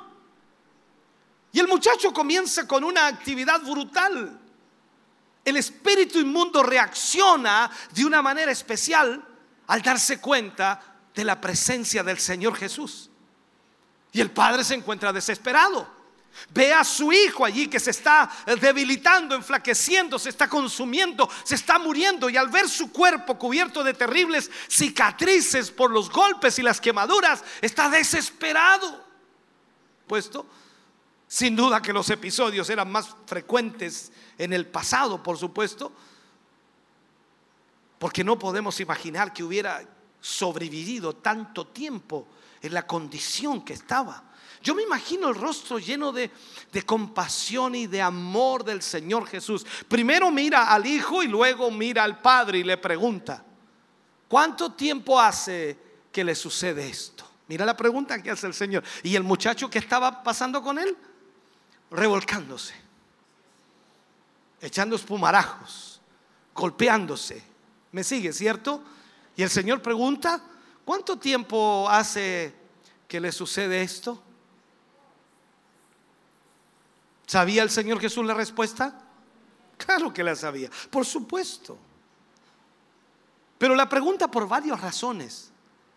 En primer lugar, el Señor pregunta para enseñarle a los discípulos que eso no era algo que había aparecido el día anterior. No era algo que venía de la semana pasada. Entonces destaquemos aquí, hermano querido, un aspecto que yo creo que es importantísimo. Cuando el Padre dijo que eso le había ocurrido desde niño, estaba diciendo lo que sucede en esos casos desde el punto de vista social, es decir, toda la vida. Y al mismo tiempo, toda la vida de la familia había estado centrada y giraba en relación con la condición de este niño. Por supuesto no lo podían dejar solo, ¿por qué? Porque las crisis venían en cualquier momento. Habían cambiado totalmente desde que los síntomas de la enfermedad habían comenzado. Entonces la palabra de Dios nos dice claramente en esta forma eh, terminante que este joven, este joven tenía un demonio. Pero ¿cómo hizo un demonio para penetrar en la vida de este joven? ¿Cómo hizo ese demonio para entrar en la vida de este joven? Nosotros creemos que los demonios no pueden morar en los creyentes en el Señor y damos gracias a Dios por eso.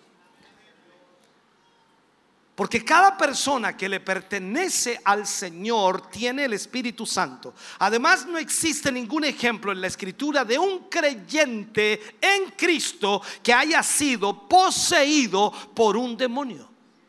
Es por eso entonces que nosotros creemos que un cristiano, o sea usted y yo, no podemos ser poseídos por demonios. ¿Por qué? Porque tenemos el Espíritu Santo morando en nosotros.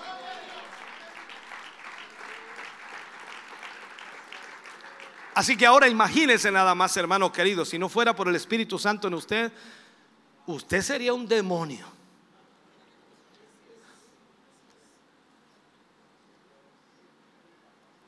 Oiga, hermano querido, si, si no se porta bien del todo ahora, imagínese sin el Espíritu Santo. Primera de Corintios, Pablo escribe en el capítulo 6, versículo 19 y 20, o ignoráis que vuestro cuerpo es el templo del Espíritu Santo, el cual está en vosotros, el cual tenéis de Dios y que no sois vuestros, porque habéis sido, dice, comprados por precio, glorificad pues a Dios en vuestro cuerpo y en vuestro espíritu los cuales son de Dios. Entonces entendemos que el Espíritu Santo no compartirá su morada con un demonio. Y eso nos alegra. Aleluya. Así que cuando te estés portando más o menos mal, no estés muy cuerdo, eh, clama al Señor. Y el Espíritu Santo se encarga de arreglar el problema. Ahora, no se nos dice exactamente cómo una persona se expone a ser poseído por demonios. Ahora, si analizamos el caso, por ejemplo, de Judas, él abrió, dice, su corazón al mal. En su caso, lo hizo por avaricia.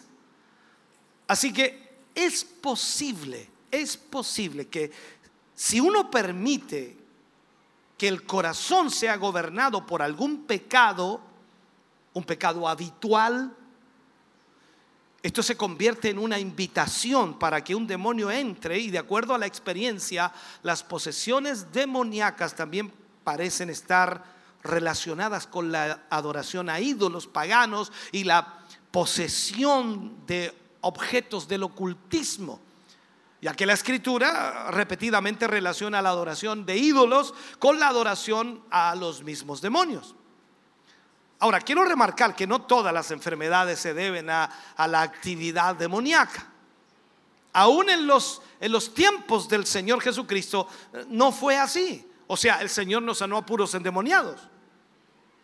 Sanó a muchos enfermos de diferentes enfermedades. Y en eso que también hay que tener cuidado. Hay una canción cristiana por allí, entre comillas, ¿no? que habla de todo, que todo, hasta el resfriado del demonio. Tenga cuidado. No se ponga a escuchar cuestiones raras. O sea, la Biblia no señala que todas las enfermedades son demonios. Entonces, cuando vamos al paralítico de Bethesda o al ciego de Juan capítulo 9, eh, cuando Lázaro, por ejemplo, enferma y muere, como se relata en Juan 11, no hay mención de actividad demoníaca en estas enfermedades. No dice que eh, Lázaro estaba endemoniado y por eso murió. Cuando Timoteo está enfermo y el apóstol Pablo le habla, no le dice que tiene un demonio, sino que le aconseja un tratamiento médico. Sin embargo, en el Nuevo Testamento hay casos que corresponden, por supuesto, a la acción de demonios. Y en esta escena de crisis que estamos analizando, esta escena de dolor, de violencia, de demostración del poder maligno y al mismo tiempo las fuerzas satánicas, el Señor Jesús con toda calma, esto me gusta mucho, con toda calma domina la situación con su pregunta sencilla y profunda. El Padre le dice al Señor Jesús después de la pregunta que él hace, si puedes hacer algo, ten misericordia de nosotros y ayúdanos. El padre quería que se hiciera algo, aunque fuera una pequeña mejoría. Esto es como pensar, dices que es que le dan como 10 veces al día y si le dan 5 ya, ya sería algo bueno. No sé si entiende eso. Entonces, cualquier cosa que se pudiera hacer para ayudar en esa situación, el padre lo agradecería. Él no quería hacer una pequeña mejoría, no quería eh, una mejoría parcial. Él podría haberlo sanado y echar el demonio de inmediato, pero no fue así. Y ahora viene y le responde al que cree, todo le es posible. Y yo trato de tener la calma que Jesús tenía para que usted me entienda. Eh, el Señor estaba tremendamente calmado. ¿Cuánto tiempo hace que le sucede esto? Después dice, al que cree, todo le es posible. Y el, el muchacho ahí, pero me sigue, ¿cierto? Y aquí vemos unas palabras preciosas. Estas palabras muestran que no hay límite. O sea, no hay dificultad que sea demasiado grande para el Señor. No hay condición de salud que el Señor considere demasiado severa para Él. Y esto es increíble, es maravilloso. Miremos una vez más la respuesta del Señor Jesús. Si puedes creer, le dice, al que cree, todo le es posible. Estas son palabras profundas, son palabras benditas al mismo tiempo. O sea, no hay problema que sea tan grande, ni montaña que sea tan alta, no hay abismo que sea tan profundo, que sea un obstáculo. Hacer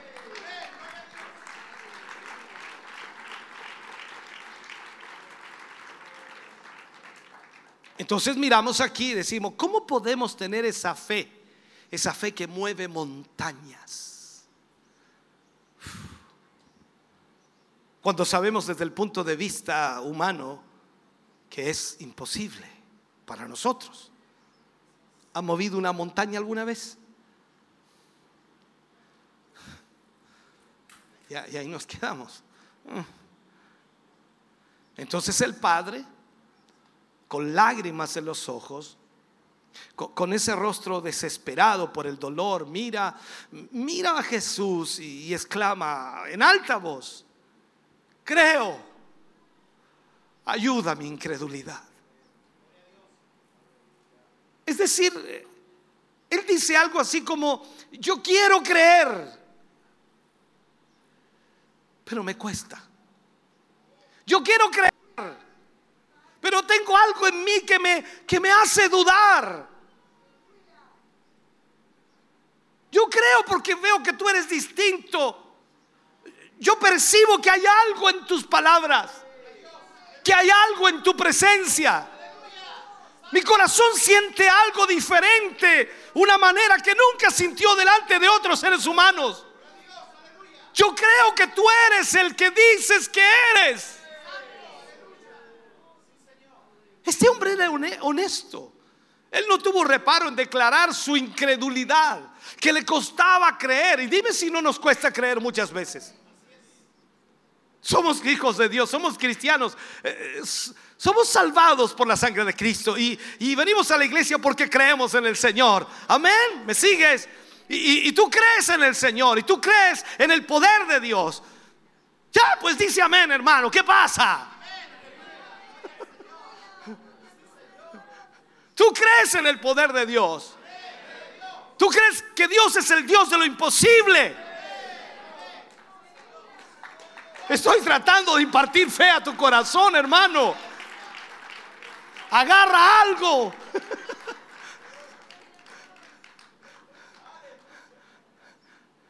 Ese hombre dijo, me cuesta creer. Ahora, muchas veces nosotros nos hemos encontrado con personas eh, que nos dicen, a, mí me gustaría creer, pero me cuesta hacerlo, o sea, me gustaría tener la fe que tú tienes. Me gustaría tener la confianza que tú tienes.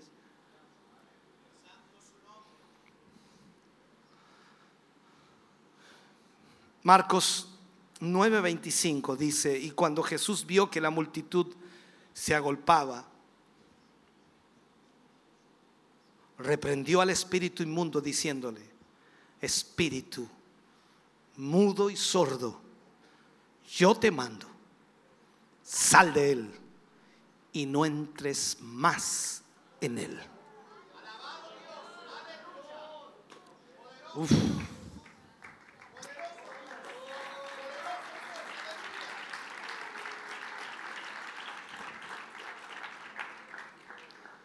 Aquí vemos algo, notemos los detalles, le manda al Espíritu al cual se dirige específicamente con el nombre de espíritu mudo y sordo. Por lo que creemos que estos también eran síntomas que este joven experimentaba durante los episodios de, esos ataques. Observemos que, que, el Señor Jesús reprendió al espíritu inmundo. No le dio una sugerencia, sino que lo reprendió y le dio una orden. ¿Con qué autoridad, hermano querido, puede Jesús de Nazaret hacer esto? ¿Recuerda usted lo que dijeron los discípulos cuando le preguntaron durante la tormenta en el mar, ¿quién es este? Que hasta el viento y el mar le obedecen. ¡Uh! Oye, es cosa de ver la Biblia, nomás cuando Josué se paró y dice, detente sol en y detente luna.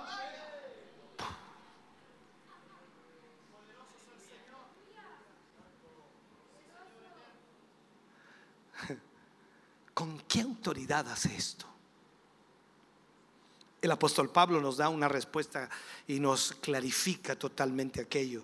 Filipenses 2, versículo 9 al 11, mire lo que dice, por lo cual Dios también le exaltó hasta lo sumo. Y dice, y le dio un nombre que es por sobre todo nombre, para que en el nombre de Jesús se doble toda rodilla de los que están en los cielos y en la tierra y debajo de la tierra y toda lengua confiese que Jesucristo es el Señor para gloria de Dios Padre. Aleluya.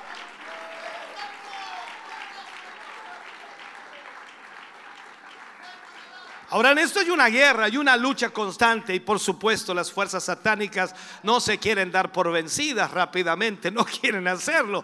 Eh, Ahora, da- dado que el demonio ha sido echado... Y, y cuando vemos esto, qué increíble hermano querido. El demonio va a tener que cumplir la orden del Señor. Pero antes va a demostrar una vez más su poder. Observemos una vez más las palabras del Señor Jesús. Mire esto. Le dice, sal de él y nunca más entres en él. Esto nos muestra que no es una curación transitoria. Váyase a su casa, se va a sentir bien por unos días. ¿No? Es como decirle, sales de él y no entras nunca más en él. ¿Me estás oyendo? No es algo momentáneo. O sea, no es que en pocos días las cosas van a estar igual que antes. Cuando el Señor Jesucristo entra en la vida de una persona, el cambio es profundo. Es sustancial y permanente. Entonces el espíritu satánico sale de este joven clamando de alguna forma su potestad y sin duda el sonido es aterrador. No lo sé cómo lo hizo en la película de Franco Sefirelli de Jesús de Nazaret.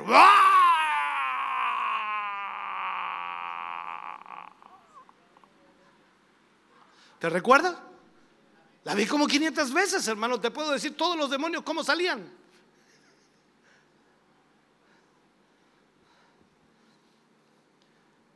Es una realidad.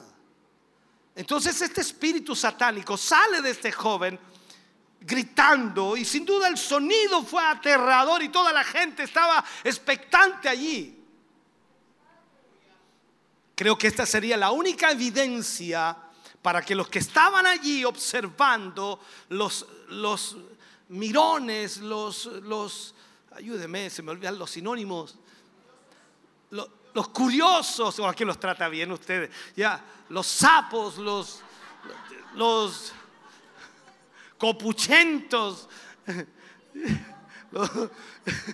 todo eso, toda esa gente estaba ahí. Entonces, la única evidencia para esa gente que estaba observando y saber que el espíritu inmundo había salido de él era de esa manera.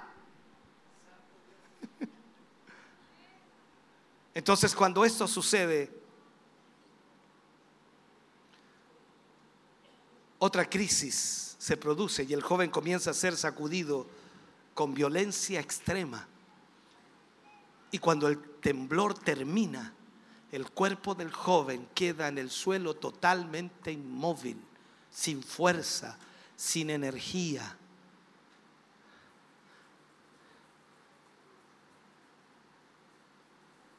El año pasado una joven, después tuvieron que sacarla en brazos cuando fue liberada, la sacaron en brazos, parecía muerta.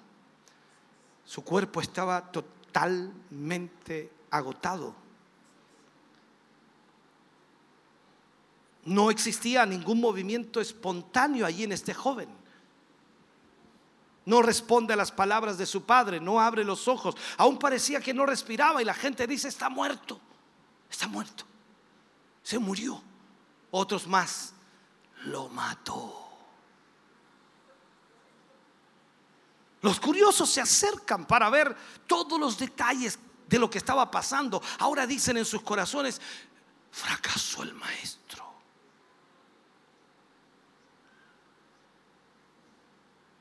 El joven está muerto. Pero gracias a Dios la historia no termina ahí. Este joven que estaba oprimido por el diablo como si estuviera siendo aplastado por una, por una roca, por una piedra enorme, el Señor Jesús lo libertó. Dice que lo tomó de la mano y lo enderezó. Y se levantó. Y Jesús lo entregó a su Padre, devolviéndolo al lugar que le pertenecía, a la familia. El día de hoy, este sigue siendo el mensaje del Evangelio hasta el día de hoy, Jesucristo sigue teniendo el mismo poder y la misma autoridad. Déjame terminar con este mensaje. Si sus discípulos le preguntaron, porque lógicamente lo hicieron después que, que todo esto pasó, después que hubo todo este alboroto y, la, y el milagro sucedió y el joven volvió con su padre sano a su casa, los discípulos le preguntaron, y era lógico que le preguntaran, ¿por qué no pudimos nosotros echarlo fuera? Observemos aquí un detalle importante. Ellos primero reconocían que habían fracasado y ahora querían aprender cuál había sido la razón de su falta de éxito. Ahora yo te pregunto a ti, hermano querido, cuando has intentado algo para Dios y por Dios y te ha ido mal, ¿has averiguado cuál fue la razón por la cual no te fue bien? Porque el problema es ese, la gente se da por vencida. Y vuelvo a insistirte, hay niveles de espiritualidad, hay niveles de poder, hay niveles de autoridad. Por lo tanto, tú tienes que ir ascendiendo, subiendo en ese nivel de autoridad. Qué importante es para nosotros hacer lo mismo. Aprender de nuestras derrotas, de nuestras fallas, aprender de nuestros errores y poder mejorar el día de mañana. Escúcheme bien. Remarcamos aquí que ellos no le hicieron la pregunta delante de toda la multitud a Jesús. No, ellos lo hicieron en privado. Ya que esto era vergonzoso para ellos. O sea, piense por un momento, una multitud de gente ahí. Yo no sé qué hicieron cuando le trajeron a ese muchacho. La Biblia no lo señala, simplemente dice que lo trajeron y no lo pudieron sanar. Y tiene que haber sido el show, ¿no? El show que se armó. Y todos los mirones, los sapos, mira, el discípulo, los discípulos, oh, mira, están tratando de echarlo fuera y no sale, y no sale.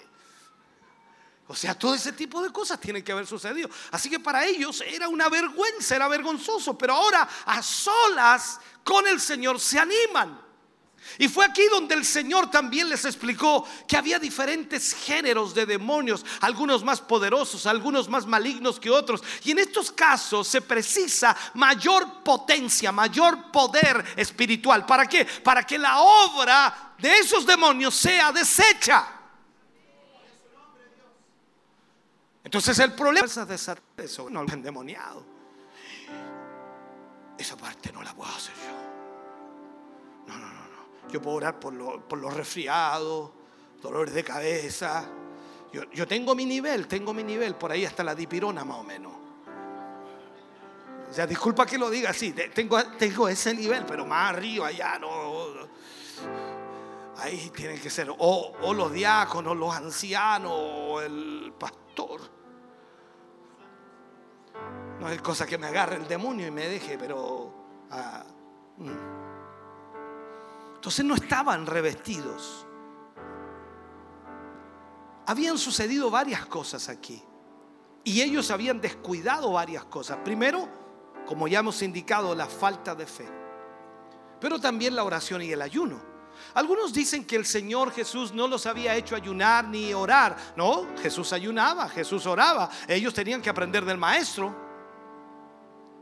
Entonces tienen que ayunar y tienen que orar. Lo que pasa es que ellos se botaron a flojo en esa área. Y recuerda también que cuando el Señor los llevaba al monte de la, de la oración, se quedaban dormidos. Entonces, ¿qué, ¿qué, autoridad? Ahora yo te muestro solamente a Pedro, Juan y Jacobo, que eran los que el Señor llevaba a la oración. Imagínate los otros.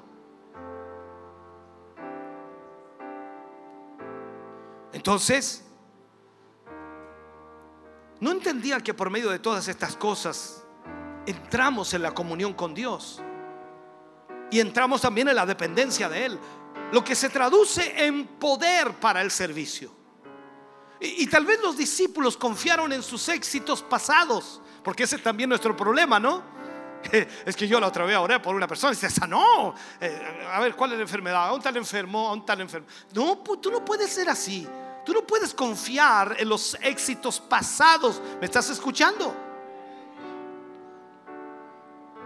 creyendo a veces que se va a repetir automáticamente y como consecuencia no recurrimos a Cristo, no, no oramos, no buscamos del Señor. Todos sabemos que espiritualmente hablando, y, y digámoslo así, no se puede vivir de los recuerdos.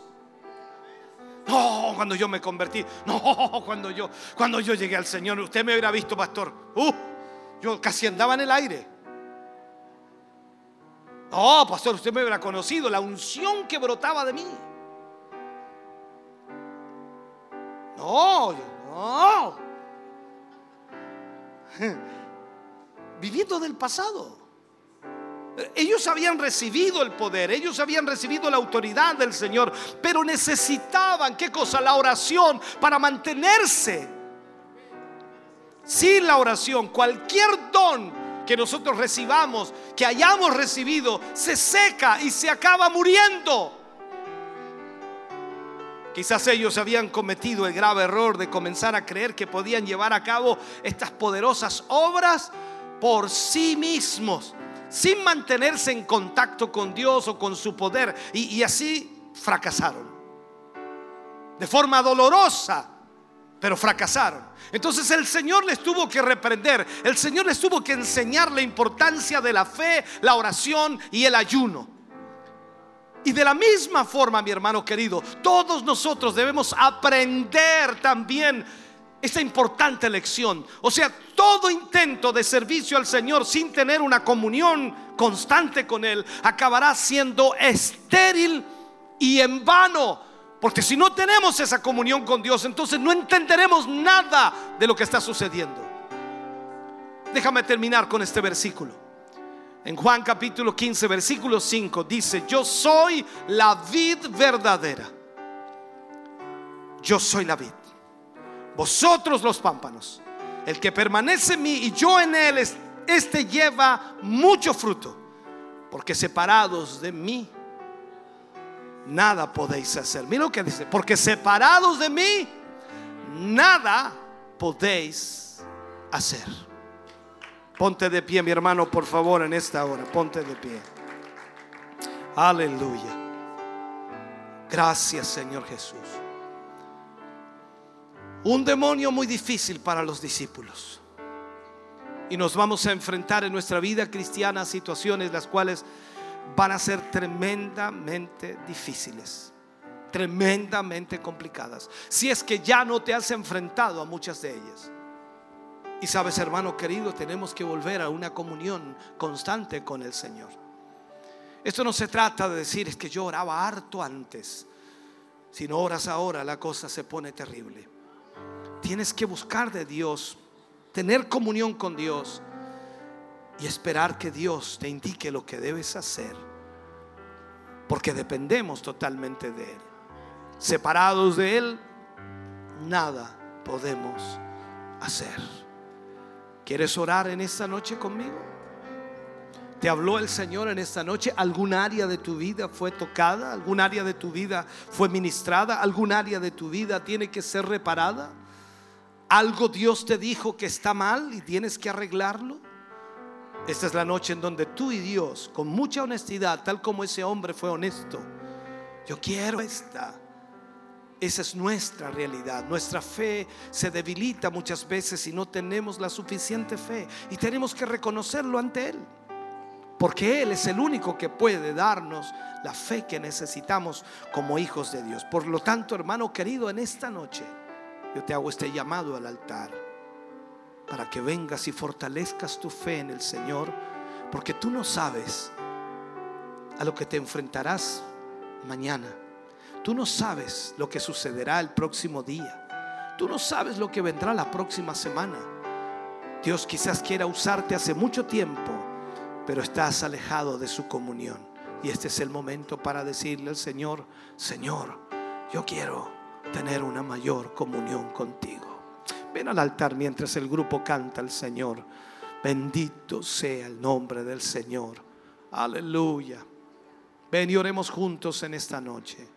Pidámosle al Señor que nos ayude hoy.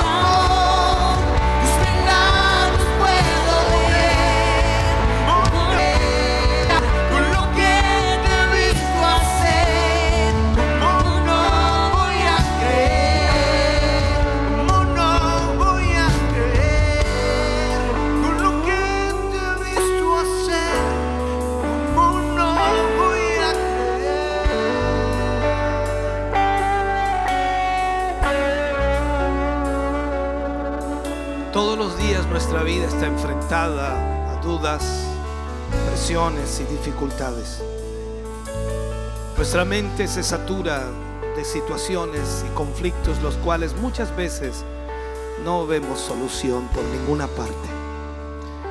Pareciera que las murallas se cierran cada vez más.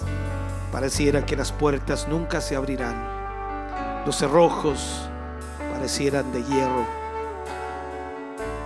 y sentimos que no vamos a avanzar. No te olvides que en esta palabra hoy aprendimos que para Dios todo lo que es difícil para ti es fácil para Él. No hay imposibles para el Señor. Él puede obrar aunque a ti te parezca que es imposible. Él puede sanar aunque a ti te parezca que es imposible. Aunque todo diga que no se puede, aunque el médico y aunque todas las medicinas que has tomado no han provocado nada, Dios puede hacer un milagro. Nada imposible para Dios. Pero el creer, Jesús le dijo a ese hombre, todo puede cambiar si solo crees, si solo confías. Todo puede cambiar porque el Señor tiene el poder para obrar, para sanar, para libertar. Este es un momento especial en donde tu fe debe ser acrecentada. No es algo que tú puedas hacer humanamente, pero cuando tú le dices al Señor, Señor, creo, ayuda a mi incredulidad. Señor, quiero creer, pero me cuesta. Quiero confiar, pero me cuesta. El Señor podrá hacer una obra en ti y llevarte más allá de lo que hoy conoces. Llevarte más allá de lo que hoy entiendes, porque Él tiene el poder para hacerlo. Aleluya. Oremos al Señor. Me ayudan a orar por nuestros hermanos. Los hermanos líderes ahí me ayudan a orar por ellos. Creo Dios puede hacer algo lindo y hermoso hoy. Si solo nos disponemos ante ti en esta noche, Señor, pidiéndote, rogándote que extiendas, Señor, tu mano de amor, de misericordia, una vez más sobre cada uno de tus hijos y de tus hijas, Señor. Tú conoces sus circunstancias, situaciones. Tú conoces lo que viven, lo que experimentan. Tú conoces, Señor, lo que está pasando en ellos. Tú sabes, Señor, la necesidad tremenda que hoy tienen. Extiende tu mano allí. Obra, Señor, un milagro. Obra en sus vidas en esta hora, Señor. Te pedimos en el nombre de Jesús. Padre, tú tienes la autoridad y el poder para obrar, Señor, vidas de tus hijos. Señor, que en esta hora, que en esta noche, Señor, tu presencia predomine en sus vidas. Obra, Señor, en ellos, en el nombre glorioso de Jesús. Lo creemos para tu gloria. Amén. Y amén, Señor. Aleluya. Oh, sí, Señor Jesús. Aleluya.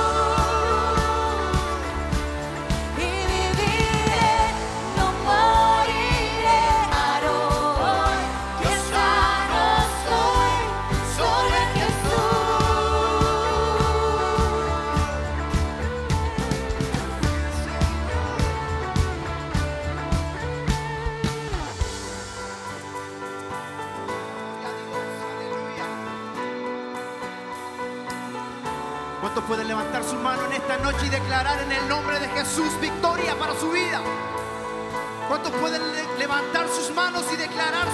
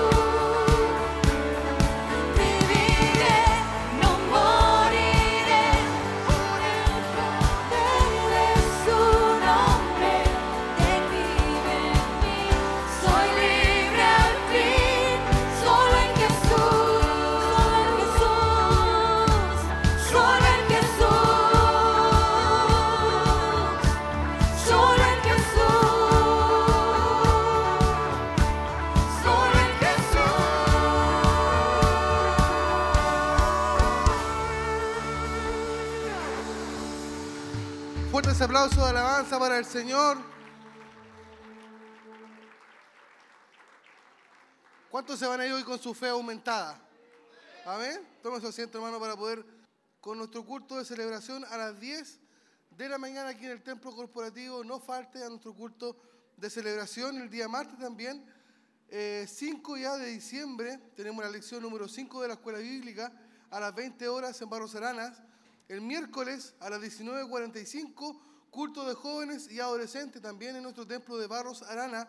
El día jueves 7 a las 20 horas culto de gloria en Barros Arana 436.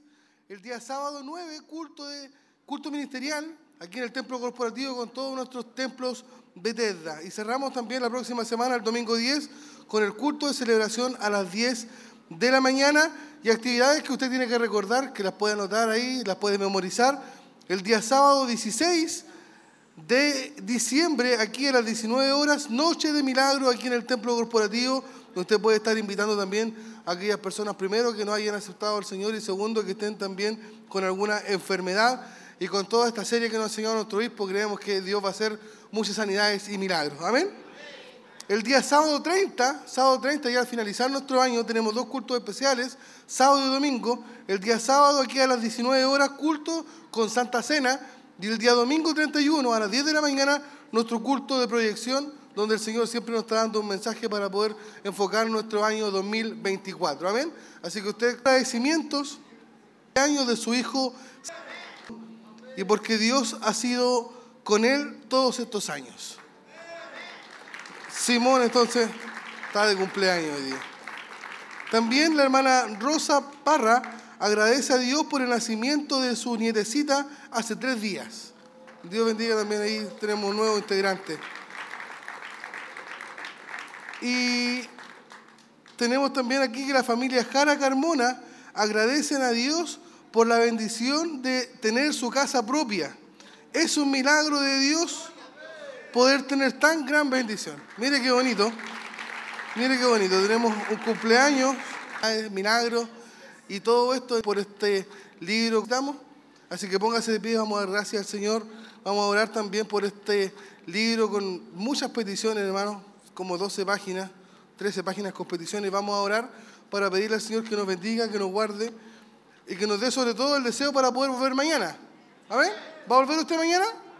Con el mismo gozo, porque seguro también el Señor tiene algo preparado para nosotros. Padre amado, estamos ante su presencia en el nombre de Jesús. Queremos, mi Dios amado, darle a usted toda la gloria, toda la honra y toda la alabanza, Señor. Darle gracias porque nos ha permitido estar, mi Dios, este día sábado en su casa, Señor amado. Y qué mejor lugar que estar aquí, mi Dios, reunidos todos juntos como hermanos para poder a usted darle lo mejor de nuestra adoración, de nuestra alabanza, Padre mío. Y también usted nos ha bendecido con un hermoso mensaje, mi Dios, hoy que nos lleva a aumentar nuestra fe, Señor. Sabemos que usted hace sanidades, hace milagros y que también hoy nos ha enseñado que no hay demonio que se resista ante su poder y ante su autoridad. Dios amado, que teniéndolo a usted lo tenemos todo, Padre amado. Le damos toda la honra toda la gloria que usted se merece. También pedimos, me dio por este libro de peticiones, Señor, algunas por sanidades, me dio otras por liberación, otras, mi Dios amado, allí por problemas familiares y económicos, Señor. Le pedimos que usted pueda, mi Dios amado, resolver todos estos problemas, sanar a los enfermos, Señor, según mi Dios amado, también su voluntad, Padre amado. Creemos que usted es poderoso, sigue teniendo el mismo poder de ayer y de hoy, Señor. Su palabra nos muestra que usted sana, mi Dios, desde la fiebre y resucita muertos, Señor. Por lo tanto, para usted no hay nada imposible, Padre mío. Pedimos también por la vida de nuestro obispo, Señor, su familia, mi Dios, su hogar. Guárdale, mi Dios, así como a cada uno de los que hoy hemos venido, Señor, que podamos regresar a nuestro hogar sin novedad, para poder reencontrarnos mañana, Señor, en coinonía y poder seguir alabando y adorando su nombre, Señor. Y de seguro también usted nos tendrá un mensaje para el día de mañana, Padre mío. Nos iremos contentos y bendecidos, mi Dios, esperando que todos nuestros hermanos que han estado allí por la televisión, por la radio, por las redes sociales hayan sentido esa misma presencia, mi Dios, que nosotros aquí, mi Dios, en este templo corporativo. Nos iremos bendecidos en el nombre del Padre, del Hijo y del Espíritu Santo. Amén, Señor. Amén. Fuerte ese aplauso de alabanza para el Señor. Despídase de su hermano. Que Dios le bendiga. Sin duda, un hermoso mensaje, una hermosa enseñanza de la para los discípulos de la serie Los Milagros de Jesús. ¿Qué le parece el mensaje, mi hermano Arturo? Una hermosa temática, una hermosa enseñanza recibimos el día de hoy. Aquel padre que llevó a su hijo a los discípulos, quienes no pudieron echar fuera a ese demonio. Y bueno, el padre tuvo que acercarse al maestro. El maestro ahí con, ¿no es cierto?, sabiendo lo que estaba sucediendo y experimentando este padre y también la necesidad que existía en él de poder llevar a su hijo también a las plantas de Jesús y de esa manera Jesús también, con esa autoridad divina, con ese poder glorioso y majestuoso, el cual Dios ha dado también en este tiempo a la iglesia, nunca más entrará. deberíamos tenerlo.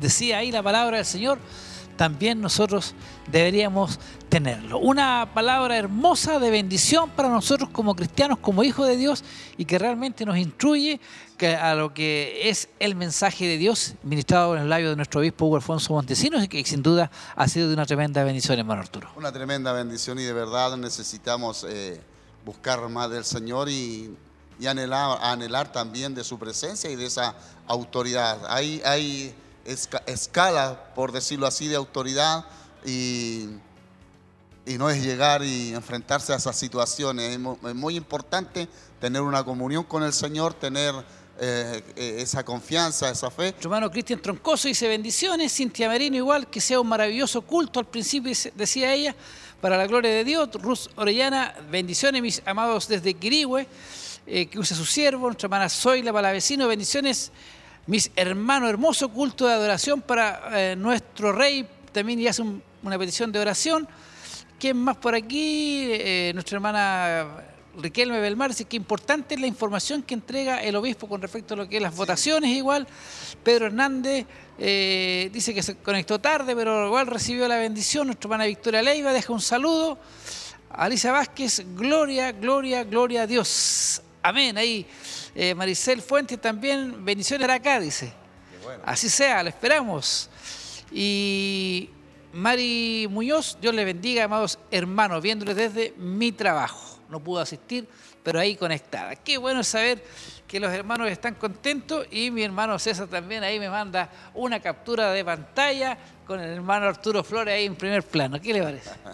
Qué bueno saber que muchos hermanos han estado en la compañía nuestra y, y en estas transmisiones que han sido una tremenda bendición hacia sus vidas, porque muchos de ellos no pueden acercarse, no pueden congregarse, pero tienen esta bendición de poder escuchar, de poder ver a través de las pantallas y escuchar a través de la radio. Amén. Agradecer el trabajo de cada uno de nuestros hermanos. Tenemos aviso ahí, hermano Arturo. Usted... Recordar, recordar para el día mm, de mañana, día Amén. domingo, tenemos nuestro culto de celebración a las 10, 10 de la mañana. 10 de la mañana. Y martes también está Joven y Mujer Virtuosa.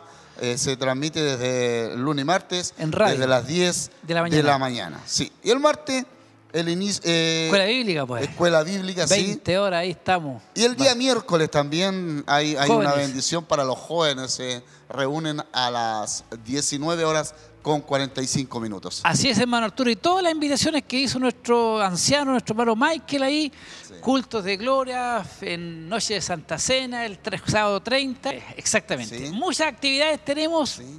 y que se las estaremos dando durante toda esta semana, mañana, así que la invitación se la hacemos extensiva. Por lo tanto, por lo pronto, el día de mañana, culto de celebración 10 de la mañana, le invitamos y también agradecemos el y aprovechar la instancia de agradecer el, el trabajo de cada uno de nuestros hermanos también que hace posible, nuestro hermano Jonathan ahí, Reyes, ¿quién más está? Nuestro hermano Jeremías y todo el grupo de jóvenes que hace posible el poder llegar a sus hogares a esta hora de la tarde. Y para mí, un placer estar, hacer dupla con usted, hermano Arturo. Le dejo los micrófonos para que usted se despida. Sí, agradecido también, doy gracias a Dios y me despido en el amor del Señor de cada uno de ustedes, dándole eh, gracias al Señor y que el Dios de paz les bendiga grandemente.